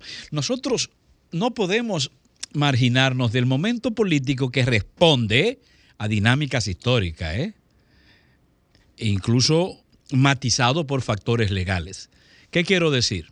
El sistema político, el sistema electoral de República Dominicana, trazado por la Constitución y por leyes, habla de eh, segunda vuelta. Es decir, está diseñado para una modalidad en la cual el presidente gana con el 50% de los votos más un voto extra. Y si no es así, entonces viene la, moda- la modalidad del balotaje. Ese es un fenómeno legal que condiciona la política en términos electorales y por lo tanto no podemos desprendernos de esa fuerza histórica, porque es un fenómeno histórico. Usted está obligado tomar decisiones que lleven alianza, porque es que, es que la modalidad del sistema electoral así lo determina. Aquí nadie, lo he dicho muchísimas veces aquí, nadie puede ganar eh, sin una alianza y no ha ocurrido, y no ha ocurrido. Justo básicamente después de esa modalidad electoral. Por lo tanto, fue inteligente. Pero además de inteligente, además de ese fenómeno histórico político, es inteligente porque eh, concentra la atención en un asunto que sus bases, sus órganos estaban realmente reclamando una decisión. Y fue una decisión, de nuevo repito, inteligente, pero e igualmente equilibrada. ¿Por qué equilibrada? Bueno, porque si usted se pone a, juzgar por la comisión que se formó, había una comisión, pero esa comisión se amplió. Y a juzgar por los componentes, de hecho, observamos que hay un equilibrio. Hay cierto equilibrio. Es decir, en esa comisión hay personas que han defendido la, la política de alianza o de frente opositor y hay otros que se han negado. Pero de todas maneras es un paso hacia adelante. Definitivamente es un paso hacia adelante. De hecho, cierra la posibilidad esa decisión, porque se hablaba de una actitud negada ante una posible alianza, cierra la posibilidad de una hemorragia de salida de militantes y aspirantes peledeístas hacia la fuerza del pueblo. Eso es así. Por eso también es inteligente. Al mismo tiempo que eh, pro propicia cierta tranquilidad y armonía, mientras que abre una luz de esperanza a los aspirantes del PLD que tienen intención de ser eh, alcaldes o ser síndicos e incluso diputados y senadores. De hecho, es una suerte de aliento, para relanzar al mismo PLD y la candidatura de Abel Fernández, que son ambos, están en una situación alicaídas, es decir, han perdido la vigencia política que ha ganado contrariamente Fuerza del Pueblo y Leonel Fernández. Necesitan un respirar y esto los ayuda definitivamente salir de esa tercera posición que está, que va a ser muy difícil, por cierto. Es un recurso también posiblemente para ganar tiempo. Y en ese ganar tiempo también habrá que ver qué se, qué se podría buscar, si se trata de una estratagema o no, pero es una, es una forma de ganar tiempo. Y atención con eso. En este caso, yo entiendo que, entiendo que esta decisión es una señal, y es una señal positiva. Es una señal de cambio, porque recuérdese que el mismo aspirante a la presidencia del PLD había dicho que la, la alianza no iba, que no iba de ninguna manera. Por cierto, todos coincidíamos que fue una respuesta no política, poco política y al mismo tiempo muy emotiva. Entonces es un cambio y es un aliento hacia algo que tiene que ocurrir. Porque si usted quiere competir en la intención de ganar posición de poder en el Estado o de ganar el poder del Estado, tiene que de una u otra manera pensar en una alianza amplia. Y es lo que de hecho aprobó el PLD ayer, cuando dijo que eh, se aliaría con todas las fuerzas opositoras o que no haría alianza con aquellos que han hecho alianza con el gobierno y el PRM. Se ha querido de una u otra manera trastocar esa, esa decisión. Pues cuando se dice que eh, se hará alianza, no se haría alianza con aquellos que han hecho alianza con el partido de gobierno y el gobierno. Pero la decisión real de y Friendly, por favor, si tú puedes publicar lo que te, te, envié. La decisión real es la de auspiciar una alianza. Eso es lo que realmente decidió ese comité político. Sin embargo, uno a veces observa interés e intereses e intenciones de vender una idea distinta de que ese organismo decidió cero alianza con, por ejemplo, Fuerza del Pueblo. Y no es cierto. Obsérvese lo que salió en, este, en un periódico de circulación nacional, un periódico de mucho prestigio del país. Si usted está en un dispositivo, en un televisor, eh, podrá observar este titular que está al pie de la primera página del día de hoy de un periódico de circulación nacional que dice PLD no haría alianza con socios locales del PRM. Y ahí mismo detalla, el Partido Morado tuvo una maratónica sesión en la cual determinó no unirse a nivel municipal con ex aliados del PRM. Eso no fue verdad. O sea, ¿por qué ese periódico publica eso? de no unirse en alianza con ex aliados del PRM. Esa no fue la decisión de, del comité político. Y luego es en ese mismo periódico, si usted busca el cuerpo del mensaje, no, no habla absolutamente nada de eso. Eh, ¿Por qué? ¿Por qué pasó? ¿Un descuido, un error, una intención, un interés, un deseo? Bueno, no lo sé. Pero así se ha querido también vender esa decisión. Finalmente, creo que el partido o sea, el, el sistema político y electoral de República Dominicana, pues ganó con esa decisión y esperamos que eso dé paso a una gran alianza que permita abrir una nueva compuerta política y de gobierno en República Dominicana.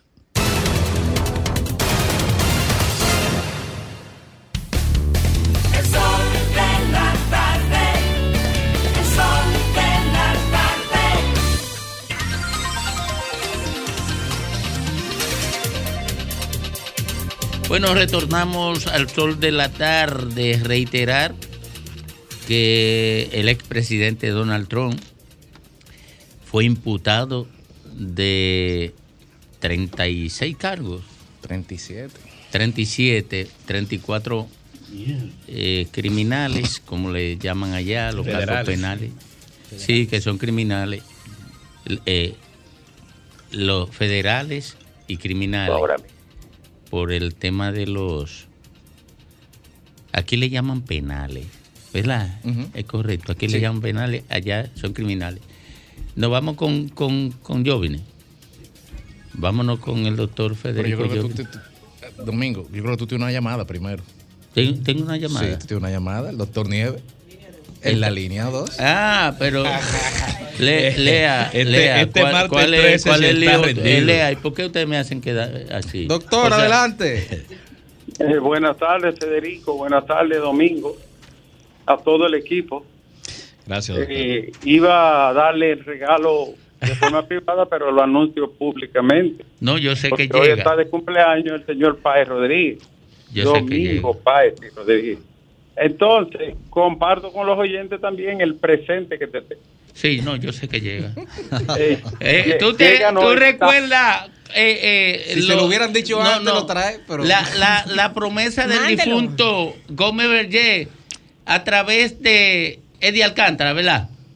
Sí, sí. Llega. Llega. Bueno, señores, eh, feliciten a Páez. Oh, que está de cumpleaños. eso lo hemos hecho y a viva voz. A viva voz. Fe- Felicidades al compañero y coordinador Domingo Páez. Felicidades y yo espero que ustedes no solo feliciten, sino que se manifiesten. Doctor, estamos esperando también Igual su que usted. manifestación. Es que al doctor no se lo dijeron con tiempo. Pero Bueno, doctor, no, esto es una, esto- esto semana ejemplo. aniversario, ¿eh? o sea que el viernes usted va a estar aquí, se supone. No, no, esta semana yo estoy ya. Yo estoy integrado ya mañana, Dios mediante. Tony Vicente Eh, está preguntando por su salud. Sí, estamos mejor, estamos mejor subiendo de la Vega, como todos saben.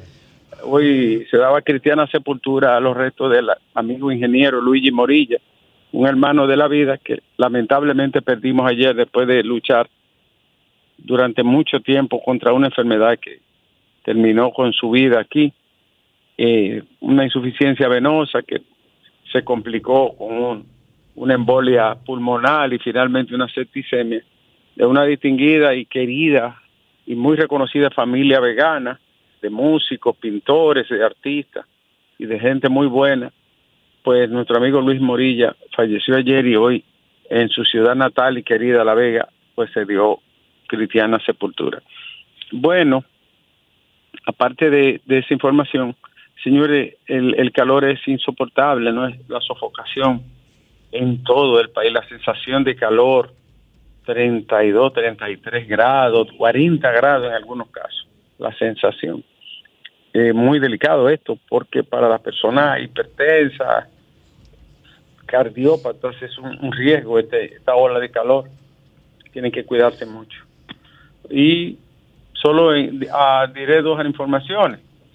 La- el operativo de hoy Santiago, que cubrió algunas provincias del Cibao también, Moca, San Francisco y otros lugares, pues se dará detalle más adelante, pero está vinculado a las amenazas y a, grupos del crimen organizado que operan en esta región del país y en la zona céntrica de Santiago de los Caballeros.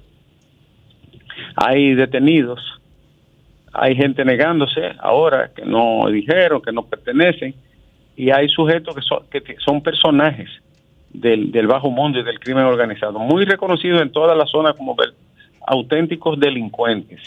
No, estamos hablando de gente que tiene 10, 12, 15 años operando ¿eh? de, de una manera, ¿verdad?, incrédula. La gente piensa cómo es posible, si todo el mundo lo sabe, que estos tipos estuvieran actuando a pecho abierto, hasta el punto de llegar a amenazar a una procuradora general. Vamos a ver qué dirá la Procuraduría y los órganos no de persecución del crimen al respecto. Y por último, señores, eh, en Estados Unidos hay un problema mayúsculo.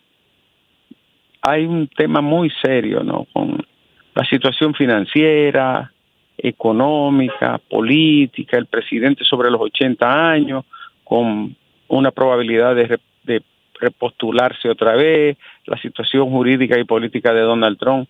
Hace mucho tiempo que no se veía una crisis tan compleja en, ese país, aunque ha habido ah, por lo menos aires de que en el campo económico algunas cosas mejoren bajando la inflación y también el desempleo en, en, el, en este trimestre último. Habría que ver que, cómo puede incidir esto en el proceso electoral. Pero está muy complicado, muy enrarecido el panorama eh, político de los Estados Unidos. En cuanto al país, eh, Alejandro, ¿me escucha? Sí. Deberían hacer una sola alianza, todos, irse a la catedral, hacer una misa y salir abrazado todito. Porque, bueno, déjame decirte que el próximo, el próximo lunes sale la Galo. Atención país, el próximo lunes sale la encuesta Galo en su segunda entrega, Galo RCC Media. Y veremos cómo está el pulso y creo que se miden también algunos aspectos municipales. Ahora, la Alejandro, aconsejémoslo que vayan a misa y que salgan todos abrazados, porque son absolutamente idénticos. Querido Alejandro.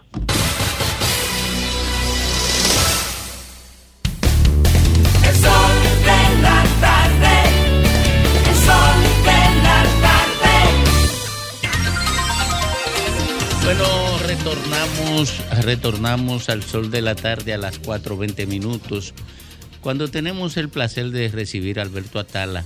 Alberto Atala es un dirigente del Partido Revolucionario Moderno, ex legislador durante varios periodos. Yo tuve la oportunidad de compartir con él eh, uno de esos periodos y con quien cultivé afectos, afectos ciertos, de manera que me es muy cómodo eh, presentarlo. Y él aspira a la alcaldía, a, a ostentar la candidatura a alcalde del Partido Revolucionario Moderno aquí en el Distrito Nacional y en esa condición lo recibimos. Bienvenido, Alberto. Gracias, Domingo. Primero, felicitarte y desearte todas las bendiciones del mundo por tu cumpleaños públicamente. Gracias, me metieron, me, me metieron en ese lío. Eh, Lo importante es cumplir, malo es lo que no cumplir. de Sí, sí, pero, aquí, vida. aquí hay una, una perversidad ahí. O sea, que ahí, ahí tú crees ahí No, no, lo que, lo que yo, lo que, yo, Conspiración. lo que yo vi fue una vela de muertos Ay, en el bizcocho. Bueno, tú le dices como aquel famoso cuento que tú no estabas muerto, que tú estabas de parranda. No, y además yo me burlo de la muerte. Pues, así Eso es mismo. Va- vamos a hablar de candidatura. Fafa, eh, gracias por Idiolca, Federico y Don Enchi, Bienvenido. Lenchi. Y encantadísimo de estar aquí en el sol de la tarde y en la mejor disposición de atender cualquier inquietud que ustedes entiendan que pueda ser de, utilidad para toda la gente que lo Yo escucha. sé que tú has estado haciéndole guiño a la candidatura alcalde de hace mucho tiempo. Recuerdo algunos intentos. Eh, ahora, digamos así rápidamente, ¿qué te motiva? ¿Qué, qué, qué viste que, que te dice, bueno, ahora es, como decía Danilo? Déjame corregirte quizá un poquito, Domingo, en esa parte. El que una vez hizo intento de aspirar a la alcaldía fue mi hermano Nací. Ah, fue Nací. Sí, sí, hace un tiempo, a principios del 2000. Yo solamente tuve intenciones sí. de, Sí, de aspirar a la diputación y lógicamente eh, gané una diputación en el 2006 en la circunscripción número uno y repetí también y gané de nuevo la, la diputación en el 2010. Luego, luego en el 2016 apenas eh, inaugurando nuestro nuevo partido, Partido Revolucionario Moderno, que fuimos eh, quizás y sin el quizás el único diputado en ese entonces que nos fuimos del PRD a, a fundar el Partido Revolucionario Moderno y aspiramos inmediatamente a senador de la capital. En ese entonces, aún a pesar de todas las cosas que no vamos aquí a repetir, que ocurrían en ese entonces, un gobierno del presidente Danilo Medina Sánchez, eh, con un candidato que no voy a tocar el tema porque Dios lo tenga en su gloria, eh, obtuvimos un resultado de casi un 36% en ese entonces. Seguimos trabajando en nuestro partido. Dirigimos la campaña de del presidente Luis Abinader aquí en la capital en el proceso pasado, que se nos entregó la dirección de la campaña, de la dirección general de la campaña del presidente aquí en la capital en diciembre del 2019. Y me recuerdo como ahora el presidente nos llamó y nos dijo, Alberto, mira, en la capital tenemos en la actualidad un 39%, casi un 39%, y si no ganamos la capital por encima de un 50%, eh, vamos a tener quizás mayores dificultades para poder pasar en una primera vuelta. Un equipo grande de hombres y mujeres que nos acompañó en ese arduo trabajo de dirigir la campaña aquí en la capital, nos permitió llegar a, un feliz término alcanzando una victoria casi en un 53%. Ahora yendo a tu pregunta, nosotros hemos tenido una trayectoria, Domingo, de más de 30 años vinculado a la capital, vinculado a todos los sectores eh, que de una forma u otra eh, interactúan, no solamente los sectores puramente políticos, donde yo tengo una permanencia, eh, comunicación con los simpatizantes, con los militantes, con los dirigentes, eh, sino también con sectores deportivos, juntas de vecinos, eh, iglesias, eh, clubes. Y en esta ocasión, al ver ciertos indicios, vamos a ser claros, de que nuestra alcaldesa, que ha venido llevando a cabo una administración en estos tres años y pocos meses que tiene al frente de la alcaldía, que no lo decimos nosotros, sino que la- las valoraciones que le han hecho por varias vías la colocan en un posicionamiento muy bien, al igual que también el anterior a nuestra alcaldesa, que es el compañero ministro de Turismo, David Collado. O sea, las dos últimas administraciones de la alcaldía o del ayuntamiento han estado en manos del Partido Revolucionario Moderno. Y las valoraciones están a la vista de todo, que han sido dos muy buenas administraciones y bien ponderadas.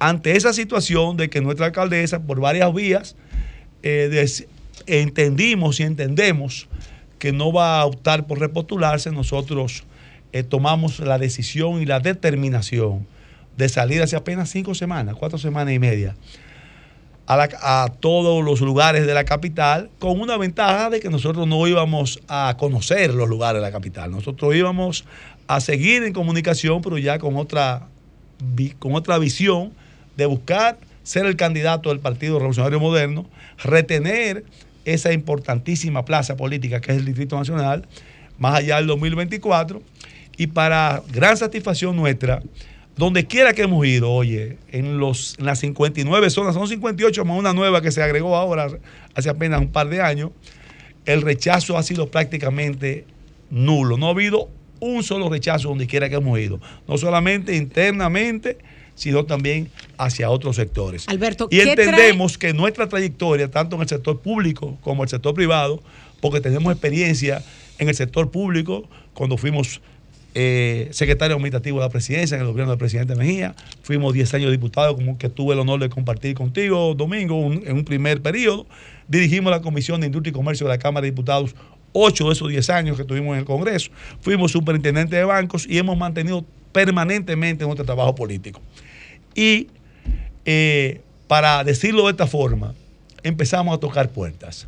Y en todas esas puertas, algunos que saben, y yo no lo desmiento, que yo soy una persona de un vínculo muy cercano al presidente Mejía, eh, dirán, pero ese es el candidato de Hipólito. Yo soy una persona que tengo un vínculo por más de 20 años, 26 años eh, específicamente al lado del presidente Mejía, pero figuras de primer orden de nuestro presidente, Luis Abinader, sin que él tenga que ver absolutamente nada con eso, porque el presidente Abinader se ha mantenido totalmente al margen de todas las aspiraciones que hay, como es el caso, por ejemplo, de Adolfo Pérez, que es director de Promese, está haciendo campaña abierta con nosotros, dentro de su tiempo, porque él es un funcionario que tiene responsabilidades con sus funciones públicas.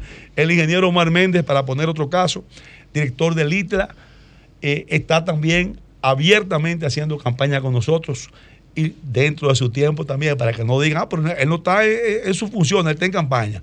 El caso del doctor Santiago Jacín, que es expresado también, director de SENASA, también nos ha expresado eh, su simpatía en nuestra candidatura. Y otros también, no funcionarios, sino personas que tienen incidencia en la capital.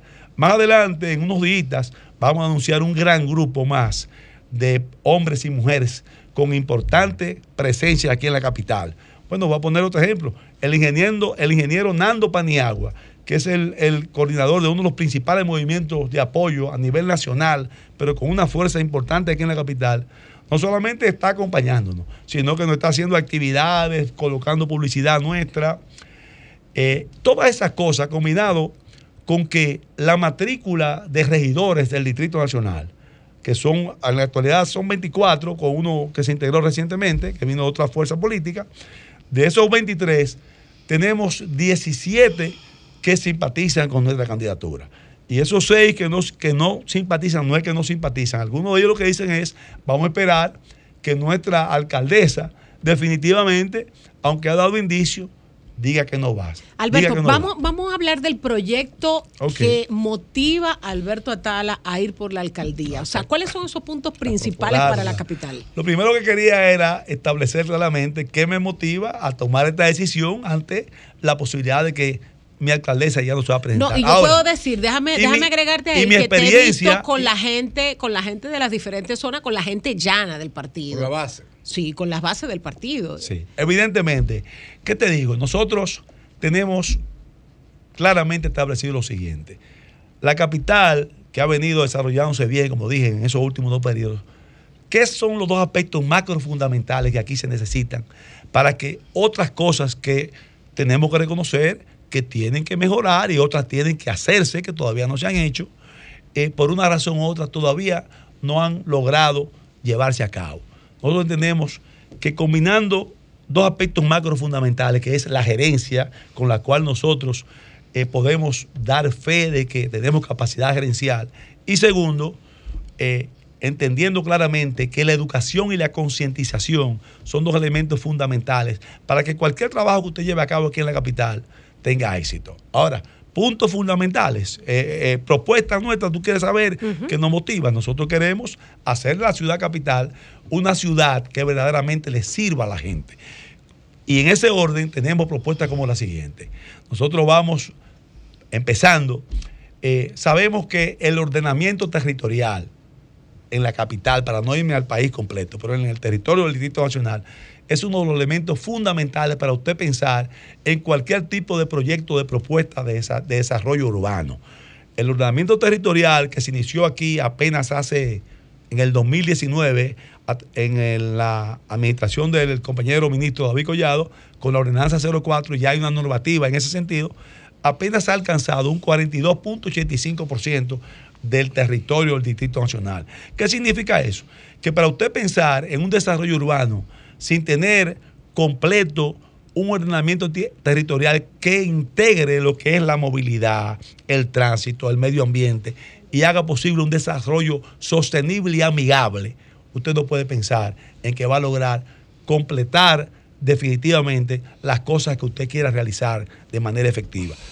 Hay puntos específicos como ya tenemos un plan en, en lo que tiene que ver con arbolado urbano. Sabemos que la ciudad capital, lamentablemente, es una ciudad muy calurosa. O lamentablemente no, tiene su parte positiva y su parte, vamos a decir, negativa, pero es una ciudad muy calurosa. Y cuando se armó un plan sobre la arborización de la capital, se tomó, eso fue a principios del 2000, el modelo de Bogotá. Y sabemos que Bogotá es una ciudad de clima frío, que no es, eh, vamos a decir, coincidente con lo que sucede en nuestra capital. En ese orden, nosotros ya hemos, hemos ya iniciado un trabajo de equipo, haciendo un mapeo físico de la capital, concomitantemente con el Jardín Botánico y otras instituciones que nos permitan tener en la mano cuáles son es- esos árboles, cuáles son las cosas para que ese arbolado verdaderamente logre el objetivo eh, eh, eh, esperado de que podamos caminar de manera saludable en una ciudad más, vamos a decir, amigable, ya lo tenemos en mente. Pero vamos a trabajar también, ¿por qué no decirlo?, en todo lo que tiene que ver eh, con la iluminación de muchos parques que han sido, muchos espacios públicos que han sido muy bien re- remozados y recuperados por, por esta alcaldía, casi 200 parques. Pero todavía siguen con el sistema de energía eléctrica, del sistema eh, de energía eléctrica, valga, la repito.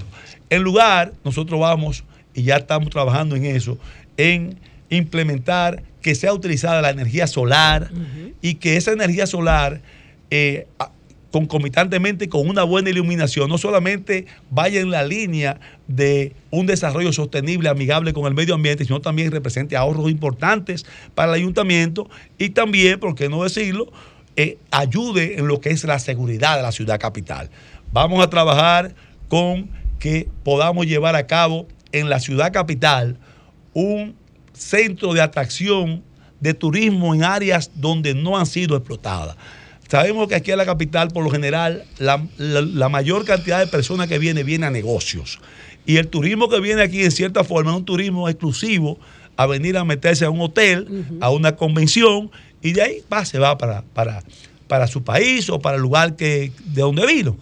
Nosotros ya tenemos un trabajo adelantado en ese orden para agregarle, vaya valga la redundancia, un valor agregado a esos visitantes que llegan a la capital por negocios, pero que puedan, lógicamente, eh, a través de esas visitas, ofrecerle a la ciudad capital otras cosas que permitan un mayor ingreso también para la ciudad capital. Vamos a trabajar con el área deportiva, con el área de la cultura. En el caso del área de la cultura, vamos a instalar inmediatamente, lleguemos, eh, un- lo que vamos a llamar una feria internacional de todas las artes, donde vamos a proyectar todos los valores nuestros, niños, jóvenes, adolescentes y adultos, que hagan posible que a la ciudad capital vengan, se hagan concursos y se desarrolle eh, todas esas áreas que por una razón u otra sabemos que todavía no están bien desarrolladas. Eh, vam- podemos seguir con muchas cosas más, pero me pueden interrumpir y yo punto, sigo hablando. Desde el punto de vista de, de lo político electoral, ¿cuál es el calendario al interno del PRM? ¿Cuáles son los plazos? ¿Hasta cuándo los precandidatos? Y digo los porque hay otros compañeros de, de tu partido que están también optando por ostentar esa candidatura. Pero ¿cómo se va a decidir quién va a ser el candidato? ¿Cuándo se va a decidir? ¿Cuándo se va a inscribir? ¿Cuáles son esos tiempos del calendario? Bueno, hasta el momento, yo soy miembro de la dirección ejecutiva del partido, que es el máximo organismo del partido, donde se discuten las políticas, lógicamente deben ser llevadas al seno de, lo principal, que es la comisión ejecutiva. Eh, se ha establecido que en el caso de, voy a hablar de la capital, pero de la parte municipal y la parte legislativa, eh, el, sistema de encuesta es lo que más ha preponderado. Esas encuestas tienen ciertos elementos, como es el caso, como lo siguiente, que si hay una diferencia entre un primer lugar y un segundo lugar de por lo menos 10 puntos, ya no hay necesidad de irse a otro proceso. Si la diferencia en esa encuesta, a través de casas encuestadoras debidamente registradas, es menor de ese rango, pocos puntos, entonces se estudiarán otros elementos para que eh, se escoja el candidato en los casos de que esté apretada la cosa. Nosotros estamos trabajando para que cualquiera que sea el, el método de escogencia, nosotros eh, salgamos airosos y seamos el candidato por el Partido Revolucionario Y Moderno. el- y el plazo, tenemos entendido que ya eso a, a- a más tardar en agosto se va a saber, se va a saber quién va a ser el candidato, en el caso de la capital, porque no voy a hablar de los otros lugares, de tanto en la parte de, de la alcaldía como en la parte Hasta la, eh, de la senaduría y los diputados. La ciudad capital no es un ensueño. De- de- en eso estamos claros, ¿verdad? Eh, hay problemas, muchos problemas, entre ellos muchos sitios con arrabales. Pero hay un problema central, el tránsito, que es un tema realmente de la ciudad. ¿Qué valoración tú tienes de ese problema, de ese tremendo problema? Es indiscutible. Yo creo que no hay un ciudadano de la capital o ciudadana de la capital que cuando sale a la calle no siente niveles de ansiedad eh, que molestan y hasta cierto punto, vamos a decirlo así, hasta, hasta enferman. Pero hay que aclarar lo siguiente. La gente a veces le da la responsabilidad a la alcaldía del Distrito Nacional sobre un área que no es competencia en su mayor parte de la alcaldía. Pero lo la ley también, ¿eh? 160 lo voy a decir bien ahora, voy a continuar. La ley 163-17 establece claramente de quiénes son las atribuciones de la regularización, de todo lo que tiene que ver la parte vial, de movilidad y tránsito, aquí en la capital, que es el Intrant. Y esa misma ley dice claramente que la parte de fiscalización corresponde al DGCET. Ahora, eso no significa que el ayuntamiento no tenga eh, eh, incidencia. El ayuntamiento a través de su consejo de regidores y obligación tiene la, valga el término, la obligación de presentarle propuestas a ese organismo y hacer posible que esas políticas o, o las cosas que haya que hacer para que esto mejore vayan de la mejor forma posible. Para nadie es un secreto que esta es una ciudad que recibe, oigan bien, tú eres de, tú eres, tú vienes de Santo Domingo, este domingo, ¿verdad? Nosotros recibimos aquí en la capital un promedio de 364 mil personas, mal contadas, diario que vienen de Santo Domingo Este para la capital. Eso es un flujo de vehículos que lógicamente eh, todavía se mantiene permanentemente y no salen esos vehículos. Esos vehículos entran y salen cuando se devuelven solamente. Y ese crecimiento permanente por esa área hace que cada día se congestione más y se haga más difícil, vamos a decirlo de esta manera, lograr una efectiva articulación de la movilidad y el tránsito aquí. Tenemos planes en lo que tiene que ver con la semaforización, que no solamente sea eh, poner semáforos eh, inteligentes que nos digan cada 20 segundos eh, o que estén en línea en verde o en línea en rojo, sino también que nos permitan determinar en qué, en qué vía entran más vehículos que en otra vía para darle más tiempo a esa vía que a la otra. Vamos a trabajar con un plan que es un poquito más a mediano plazo, que es de la ir sustituyendo los sistemas de transporte para sistemas de transporte más efectivos, como son sistemas de transporte colectivos, y ir un poquito caminando poco a poco hacia esa sustitución de esa inmensa cantidad de vehículos que entran a la capital. Hasta la, Alberto. eh, nosotros, Eh, una pregunta. El país se ha estado transformando o ha estado asumiendo que el turismo se esté convirtiendo en el eje de la actividad global del país. Eso impone que en esta capital, por el papel de su papel de América, por la primera parte de la colonización en esa ciudad vieja, encuentre condiciones para tener un atractivo turístico.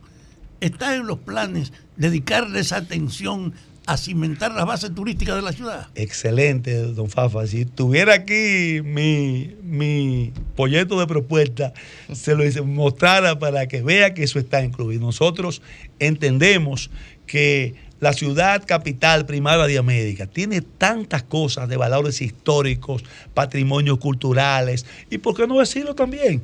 Cosas actuales en, el, en, la, en la parte urbana la ciudad, en la parte popular, en la parte popular, que ese turismo, porque aquí viene dos tipos de turismo, aquí en la capital viene el turismo que muchos vienen del este, lo que le llamamos el turismo de la mochila, el turismo que viene y camina y no es quizás tan gastador, pero a ese otro turismo de un poquito más de nivel, usted le crea condiciones en sectores, por ejemplo, de la parte alta de la ciudad, que hay tantos elementos históricos en ella, para usted fomentar y desarrollar eh, museos de, eh, perdón, museos de música, eh, museos de, de- de historia y cultura, de tantas cosas que la capital puede mostrarle al mundo y que por una razón u otra, tenemos que ser sinceros, no son explotados en la forma como debieran explotarse. Bueno, está incluido.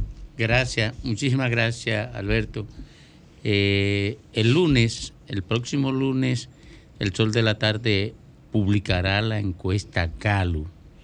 Aquí recibiremos los ejecutivos de Galo que estarán presentando el estudio de intención política y eh, un estudio sobre la actitud, socioeconómica de la gente que vive en República Dominicana. Eh, las informaciones que ustedes tienen sobre el posicionamiento del PRM en el Distrito Nacional. Pues yo te puedo decir, oye, con toda la seguridad de lo que conozco, oye, y vuelvo al inicio, esas dos gestiones últimas de- No. del PRM, oye, empezando por, ese, por eso, colocan a nuestro partido en una posición bastante No tiene información cómoda. No, yo tengo, yo tengo informaciones, claro. ¿Qué dicen Nosotros aquí en la capital, te puedo decir con toda seguridad, al día de hoy, nosotros ganamos tanto la plaza municipal como la plaza congresual. Y, y con números, oye bien, porque también tenemos que verlo en un contexto macro.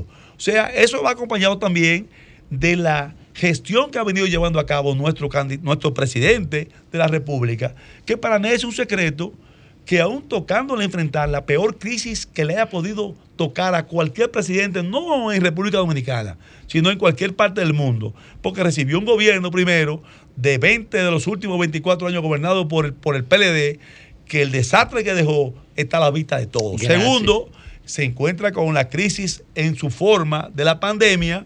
Y, y tercero, de ñapa, en la crisis provocada entre Ucrania y Rusia. Aún así. Domingo, permíteme nada más 10 Que segundos. ya se nos fue el tiempo. Aún así, pero 10 no segundos. viene. Aún así, no Alberto Atala, que es dirigente del PRM, sino el mundo, los organismos internacionales reconocen la forma como ha conducido nuestro presidente y el gobierno eh, la crisis eh, como ejemplo en el Caribe, en Latinoamérica y en el mundo. Déjame terminar más con 10 segundos.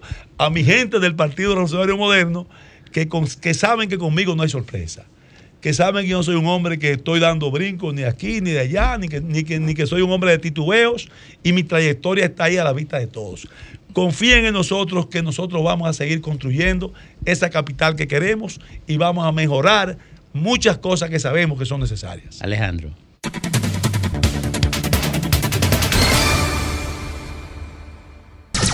Son 106.5. Eh, 11 minutos completan las 5 de la tarde. Donald Trump salió de la Corte. Federal con el puño en alto, victoriado por decenas de simpatizantes apostados alrededor de la edificación que alberga la Corte Federal eh, de, de Miami. Saludo a Cruz y Minian y a Merán. Están en sintonía con el sol de la tarde y con el doctor Federico Jovi. Gracias, Domingo. Buenas tardes, amigos que nos ven, que nos escuchan. Como acaba de señalar Domingo, quizás el tema caliente es el tema de Donald Trump. Pero lo que hay detrás de eso es si la democracia está en crisis, lo veo. Es curioso porque antes se decía que desde Río Bravo hasta la Patagonia y siempre se hablaba de ahí los problemas de, Latino, de América comenzando en Latinoamérica. Pero yo creo que la referencia geográfica habría que subirla un poco más y ya deberíamos decir de Río Niágara hasta la Patagonia. Porque Estados Unidos está en caos. Y no lo digo yo, lo dice el abogado Donald Trump con un sesgo muy poco esnovista diciendo, bueno, esto solamente se veían en dictaduras. Bueno, no, no se está viendo ahí. El problema es que en Estados Unidos hay un desafío serio al sistema. Es un desafío serio al sistema de parte de una persona que no cree en las reglas del sistema. En definitiva, lo que estamos viendo es la sintomatología de un problema más profundo, del problema real. ¿Por qué? Porque antes este sistema resolvía sus problemas de otra forma, ya sea con un impeachment, guardaba las formas, ya sea con una salida forzosa y violenta de un presidente, como pasó con JFK, Pero ahora estamos frente a un candidato, frente a un ciudadano, frente a un expresidente que es un antisistema, que es un outsider, que es una emergencia, es decir, un fenómeno no ponderado por ningún lado. En definitiva, lo que podríamos llamar en filosofía, él es una singularidad. Por lo tanto, las reglas del sistema no se le aplican. O, para usar una palabra que maneja el profesor Lenchi Vargas en términos de biología, él es una mutación. Él es algo que no se había visto en los Estados Unidos nunca. Y no deja de ser verdad lo que él dice. Nunca en la historia de este país se había visto un presidente sometido. Sí, ciertamente, pero nunca un expresidente había llegado tan lejos, señor Trump. Nunca un expresidente había vulnerado órdenes del Departamento de Justicia pidiéndole que le entregara unos documentos que eran clasificados, por solo citar un ejemplo. El problema es que Trump, que en su práctica empresarial y privada es con todo el respeto, no es una falta, no quiero faltar el respeto a Donald Trump, es un tiburón del mercado inmobiliario en, en- términos de negocio, en términos de capitalismo. Trump llevó esas prácticas a la jefatura del despacho oval de una democracia, de un Estado de Derecho, en el cual hay consecuencias, o por lo menos, por lo menos se tratan de disimular o de camuflar las consecuencias. Estamos hablando de la democracia más hipócrita del planeta, sí, pero el que la hace la paga, porque el sistema se fundamenta en eso indefectiblemente. No debemos de olvidar que al Cap, siempre pongo esto como ejemplo, Al Capone cayó preso, en definitiva, por evasión de impuestos, no por matar a nadie, pero habría que purgar el sistema. Entonces, ¿qué tenemos al frente? Tenemos realmente un desafío al sistema de justicia de los Estados Unidos, tenemos un desafío a la institucionalidad, se está llevando al plano judicial un problema político que no encuentra solución en el plano electoral o que quizás la solución y la respuesta electoral no le guste a una parte del establishment, porque Trump encarna otra parte del establishment. En la literatura del gobierno profundo de los Estados Unidos. Hace años que se está hablando y uno lo ve en la distancia como un imposible, pero hace años que se está hablando de la posibilidad de una guerra civil en los Estados Unidos, incluso. Eso es literatura subversiva, literatura marginal, pero se está escribiendo sobre eso. En definitiva, lejos de terminar este conflicto con los brazos en puño que salió Trump airado de un tribunal, lejos de terminar el cuestionamiento y la crisis al sistema de la democracia y al sistema de derecho en los Estados Unidos, este conflicto quizás apenas comienza.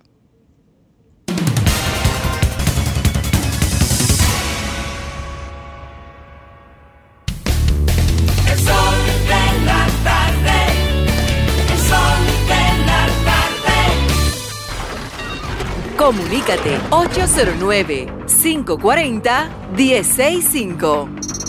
1-833-610-1065 desde los Estados Unidos. Sol 106.5, la más interactiva.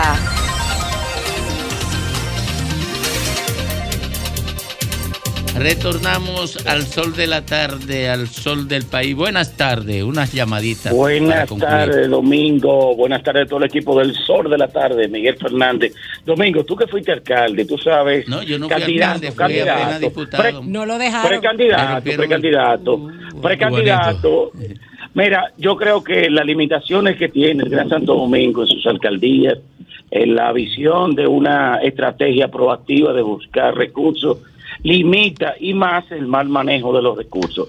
Yo creo que el Distrito Nacional y el Gran Santo Domingo deben buscar alianzas estratégicas para dentro de 10 años tener verdaderamente ciudades inteligentes, ciudades con gente proactiva que trabajen en bienestar de la de su ciudad. Gracias a todos.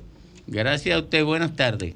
Buenas tardes, Domingo Páez. Hey, Un Ramón, ¿cómo está? un un abrazo y permítame felicitarle, Domingo. Gracias, gracias, Eh, gracias. Desearle que Dios me le siga fortaleciendo su salud y que los dominicanos sigamos continuando teniendo un hombre de los valores y del, y del respeto que usted ya se ha ganado por su trayectoria. Eso es muy Abrazo bonito, para el equipo Gracias. y siempre, siempre con ustedes.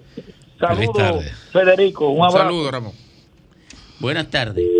Adelante usted. Sí, buena. Adelante. Sí, los PRMistas de San Luis estamos listos, sea por convención o sea por encuesta, para votar por Robert Carrión a la sindicatura aquí en San Luis. Ok. Porque el alcalde que necesitamos aquí en San Luis, Robert Carrión. Ok, buenas tardes. Sí, buena. ¿Cómo están? ¿Todo bien? Bien.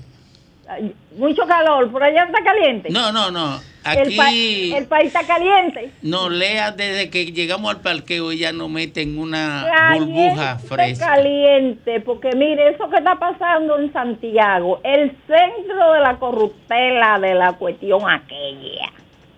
Eso no tiene madre. Usted sabe lo que es un operativo desde Bonao hasta la Quinquinquilla, eh, donde tanto eso... No puedo mencionar los nombres porque... No, no lo menciones.